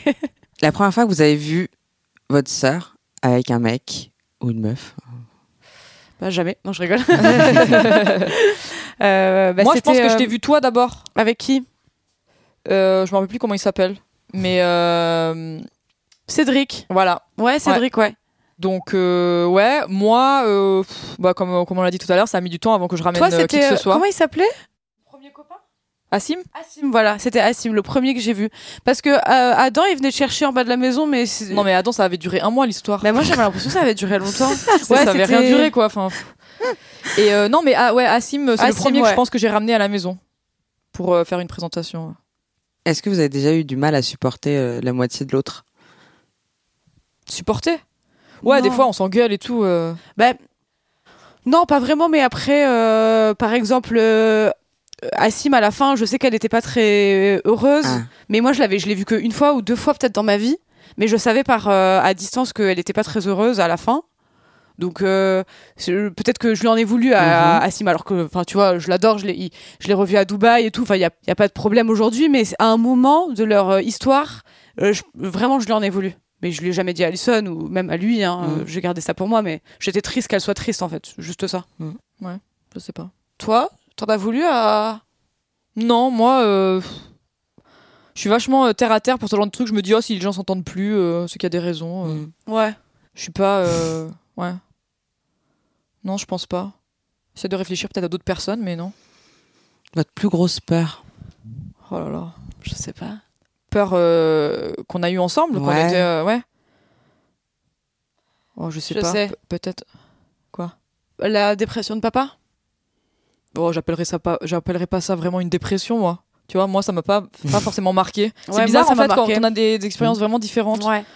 Quand, Euh. quand papa, quand maman a quitté papa, euh, euh, pa- papa a beaucoup maigri Mhm. parce qu'il était très triste et euh, et donc euh, je- il nous avait dit, je pense qu'il avait besoin qu'on soit là pour lui, donc du coup il avait un peu exagéré les choses et il pensait, il pensait avoir un cancer alors qu'il avait fait aucun examen. euh, Enfin, donc du coup moi j'étais un peu inquiète quand même. Ah ouais. Ouais, non, euh, ça m'avait pas trop marqué ça. Je sais pas, franchement. Ouais, je sais pas Euh, non plus. Y a rien qui me revient. Votre plus grosse embrouille Franchement, on n'a pas eu vraiment d'énormes embrouilles. Moi, je pense que l'embrouille, c'était quand tu me prenais des vêtements, que je faisais attention de. de... Enfin, pourtant, j'avais pas vraiment des vêtements top, mais je faisais. euh, J'essayais. Je prenais soin des choses, Ouais. je pense, plus que. Enfin, j'étais un peu moins bordélique, peut-être. Et, euh, et donc, elle, elle venait, elle me prenait des trucs. euh, Elle, et ça, des fois, on s'embrouillait pour ça. Ouais, je pense aussi. Il y a une fois où tu m'as frappé. Ah ouais? Ouais. Et maman, elle t'avait frappé après. Rappelle-toi, mais je sais plus à cause de quoi Mais je sais plus c'était quoi l'embrouille. mais elle m'avait mis une gifle et en fait, elle avait pas vu que maman était juste derrière. Et donc, du coup, maman lui en a remis une autre. Ouais, c'est probable. Ouais, après, ça monte, c'est la soupe. au- C'est la. Comment on dit la soupe au lait? Non, pas du tout.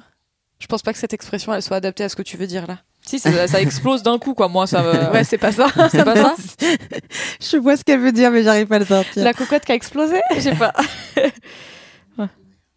La moutarde au nez. Ouais. Est-ce que vous pourriez citer quelque chose qui vous horripile chez l'autre? Un truc, euh, une habitude que l'autre fait qui vous, qui vous insupporte? Vas-y, commence, parce que moi, j'en ai plein, quoi. ouais? Non, j'en ai plein. J'ai plein de tics Ouais, et tocs, mais donc elle va, elle me dire. T'en as, plus, mais il y, y a une longue période où elle faisait tout le temps Ouais, mais je le Elle fais encore au travail. Les poils des, des, des, des sourcils. Je trouvais ça insupportable. Ouais. En fait, quand je suis au travail aussi, je le fais. Je suis en train de réfléchir et je suis obligée toujours de me toucher les sourcils. Toucher les sourcils, ouais. Et c'est chiant, hein. Même moi, j'essaie de faire attention parce que je me dis c'est n'importe quoi. En plus, je vais plus avoir de sourcils. Elle euh, a beaucoup de sourcils en plus. sais pas comment elle fait. mais euh, ouais, mais j'ai plein de, de ça tics et de tocs. Euh, après, euh, c'est pas un toc, mais euh, elle a ses humeurs. elle a ses humeurs. Ça, c'est. S'il y a quelque chose qui va pas, elle, tu vas le savoir. quoi. Ouais. Elle a vraiment, mais vraiment ses humeurs. Genre, quand je vais la voir en vacances à Dubaï et qu'elle est stressée par le travail ou machin, elle est désagréable, mais genre un niveau. Et deux secondes après, elle réalise. Et elle réalise, du coup, ça l'énerve encore plus. Donc, elle se n'arrive sent pas à se calmer. Donc, elle se sent coupable. Et enfin, il y a un long cheminement pour finalement arriver à un truc super cool. On fait l'apéro et tu sais, mais avant, t'as pas compris deux minutes avant, tu sais, t'as- elle était insupportable. Ouais, Voilà. ouais. Je me stresse vite. J'ai que ça. hein. Ouais. Je suis désolée. T'en avais d'autres pour toi? Et moi? Euh, Non, euh, c'est pas, pas de trucs qui m'horripilent, non. Mais euh, de trucs que je trouve drôles. Par exemple, elle, faisait- elle, elle, elle touchait toujours ses lèvres avec son nez quand elle était enfant. Elle se gratte le nez avec ses lèvres, mais je trouve pas ça, ça m'horripile pas, je trouve ça drôle. Des trucs comme ça, quoi.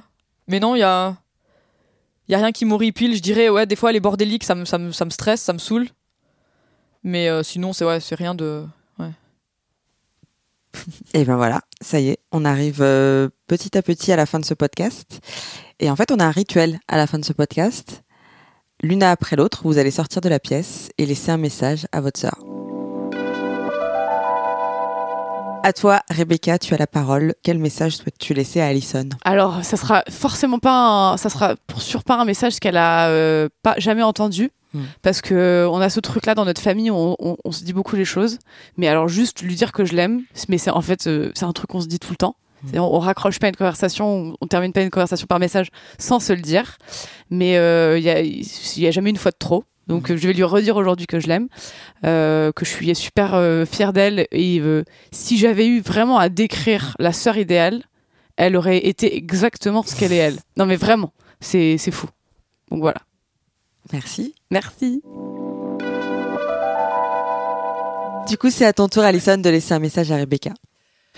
Euh, alors moi, ce que je voudrais lui dire, c'est que euh, le, on a toujours été formé dans l'idée que euh, c'était moi qui allais euh, vraiment euh, réussir dans la vie, etc. Mais en fait, moi, je suis persuadée que c'est elle qui va beaucoup plus réussir que moi, par son côté relationnel et sa manière qu'elle a d'être avec les gens.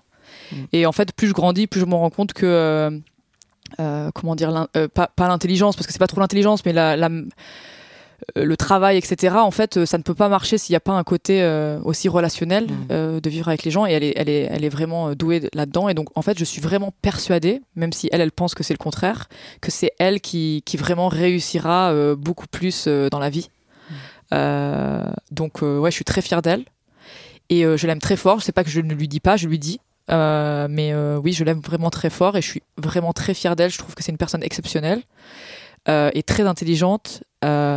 Et l'intelligence émotionnelle et l'intelligence euh, intelligence. euh, et euh, je suis toujours en admiration devant elle parce que moi, je n'ai pas l'intelligence émotionnelle. Donc euh, voilà, je l'aime. Merci. Je connaissais déjà Becky, Rebecca, mais je suis ravie d'avoir fait la connaissance d'Alison. Et les filles, je voulais vous dire merci pour ce que vous avez partagé avec moi, avec nous, avec les auditeurs de ce podcast. Et j'espère que ça résonnera dans la tête et les oreilles de vos proches, dont vous avez parlé avec beaucoup de fierté et d'amour. Je vous dis merci à vous et je dis aussi merci à tous ceux qui nous écoutent euh, tous les mois, qui écoutent euh, Bromance tous les mois. Et, euh, je vous donne rendez-vous ben, le mois prochain pour découvrir une nouvelle fratrie. Merci beaucoup. Merci Fayol.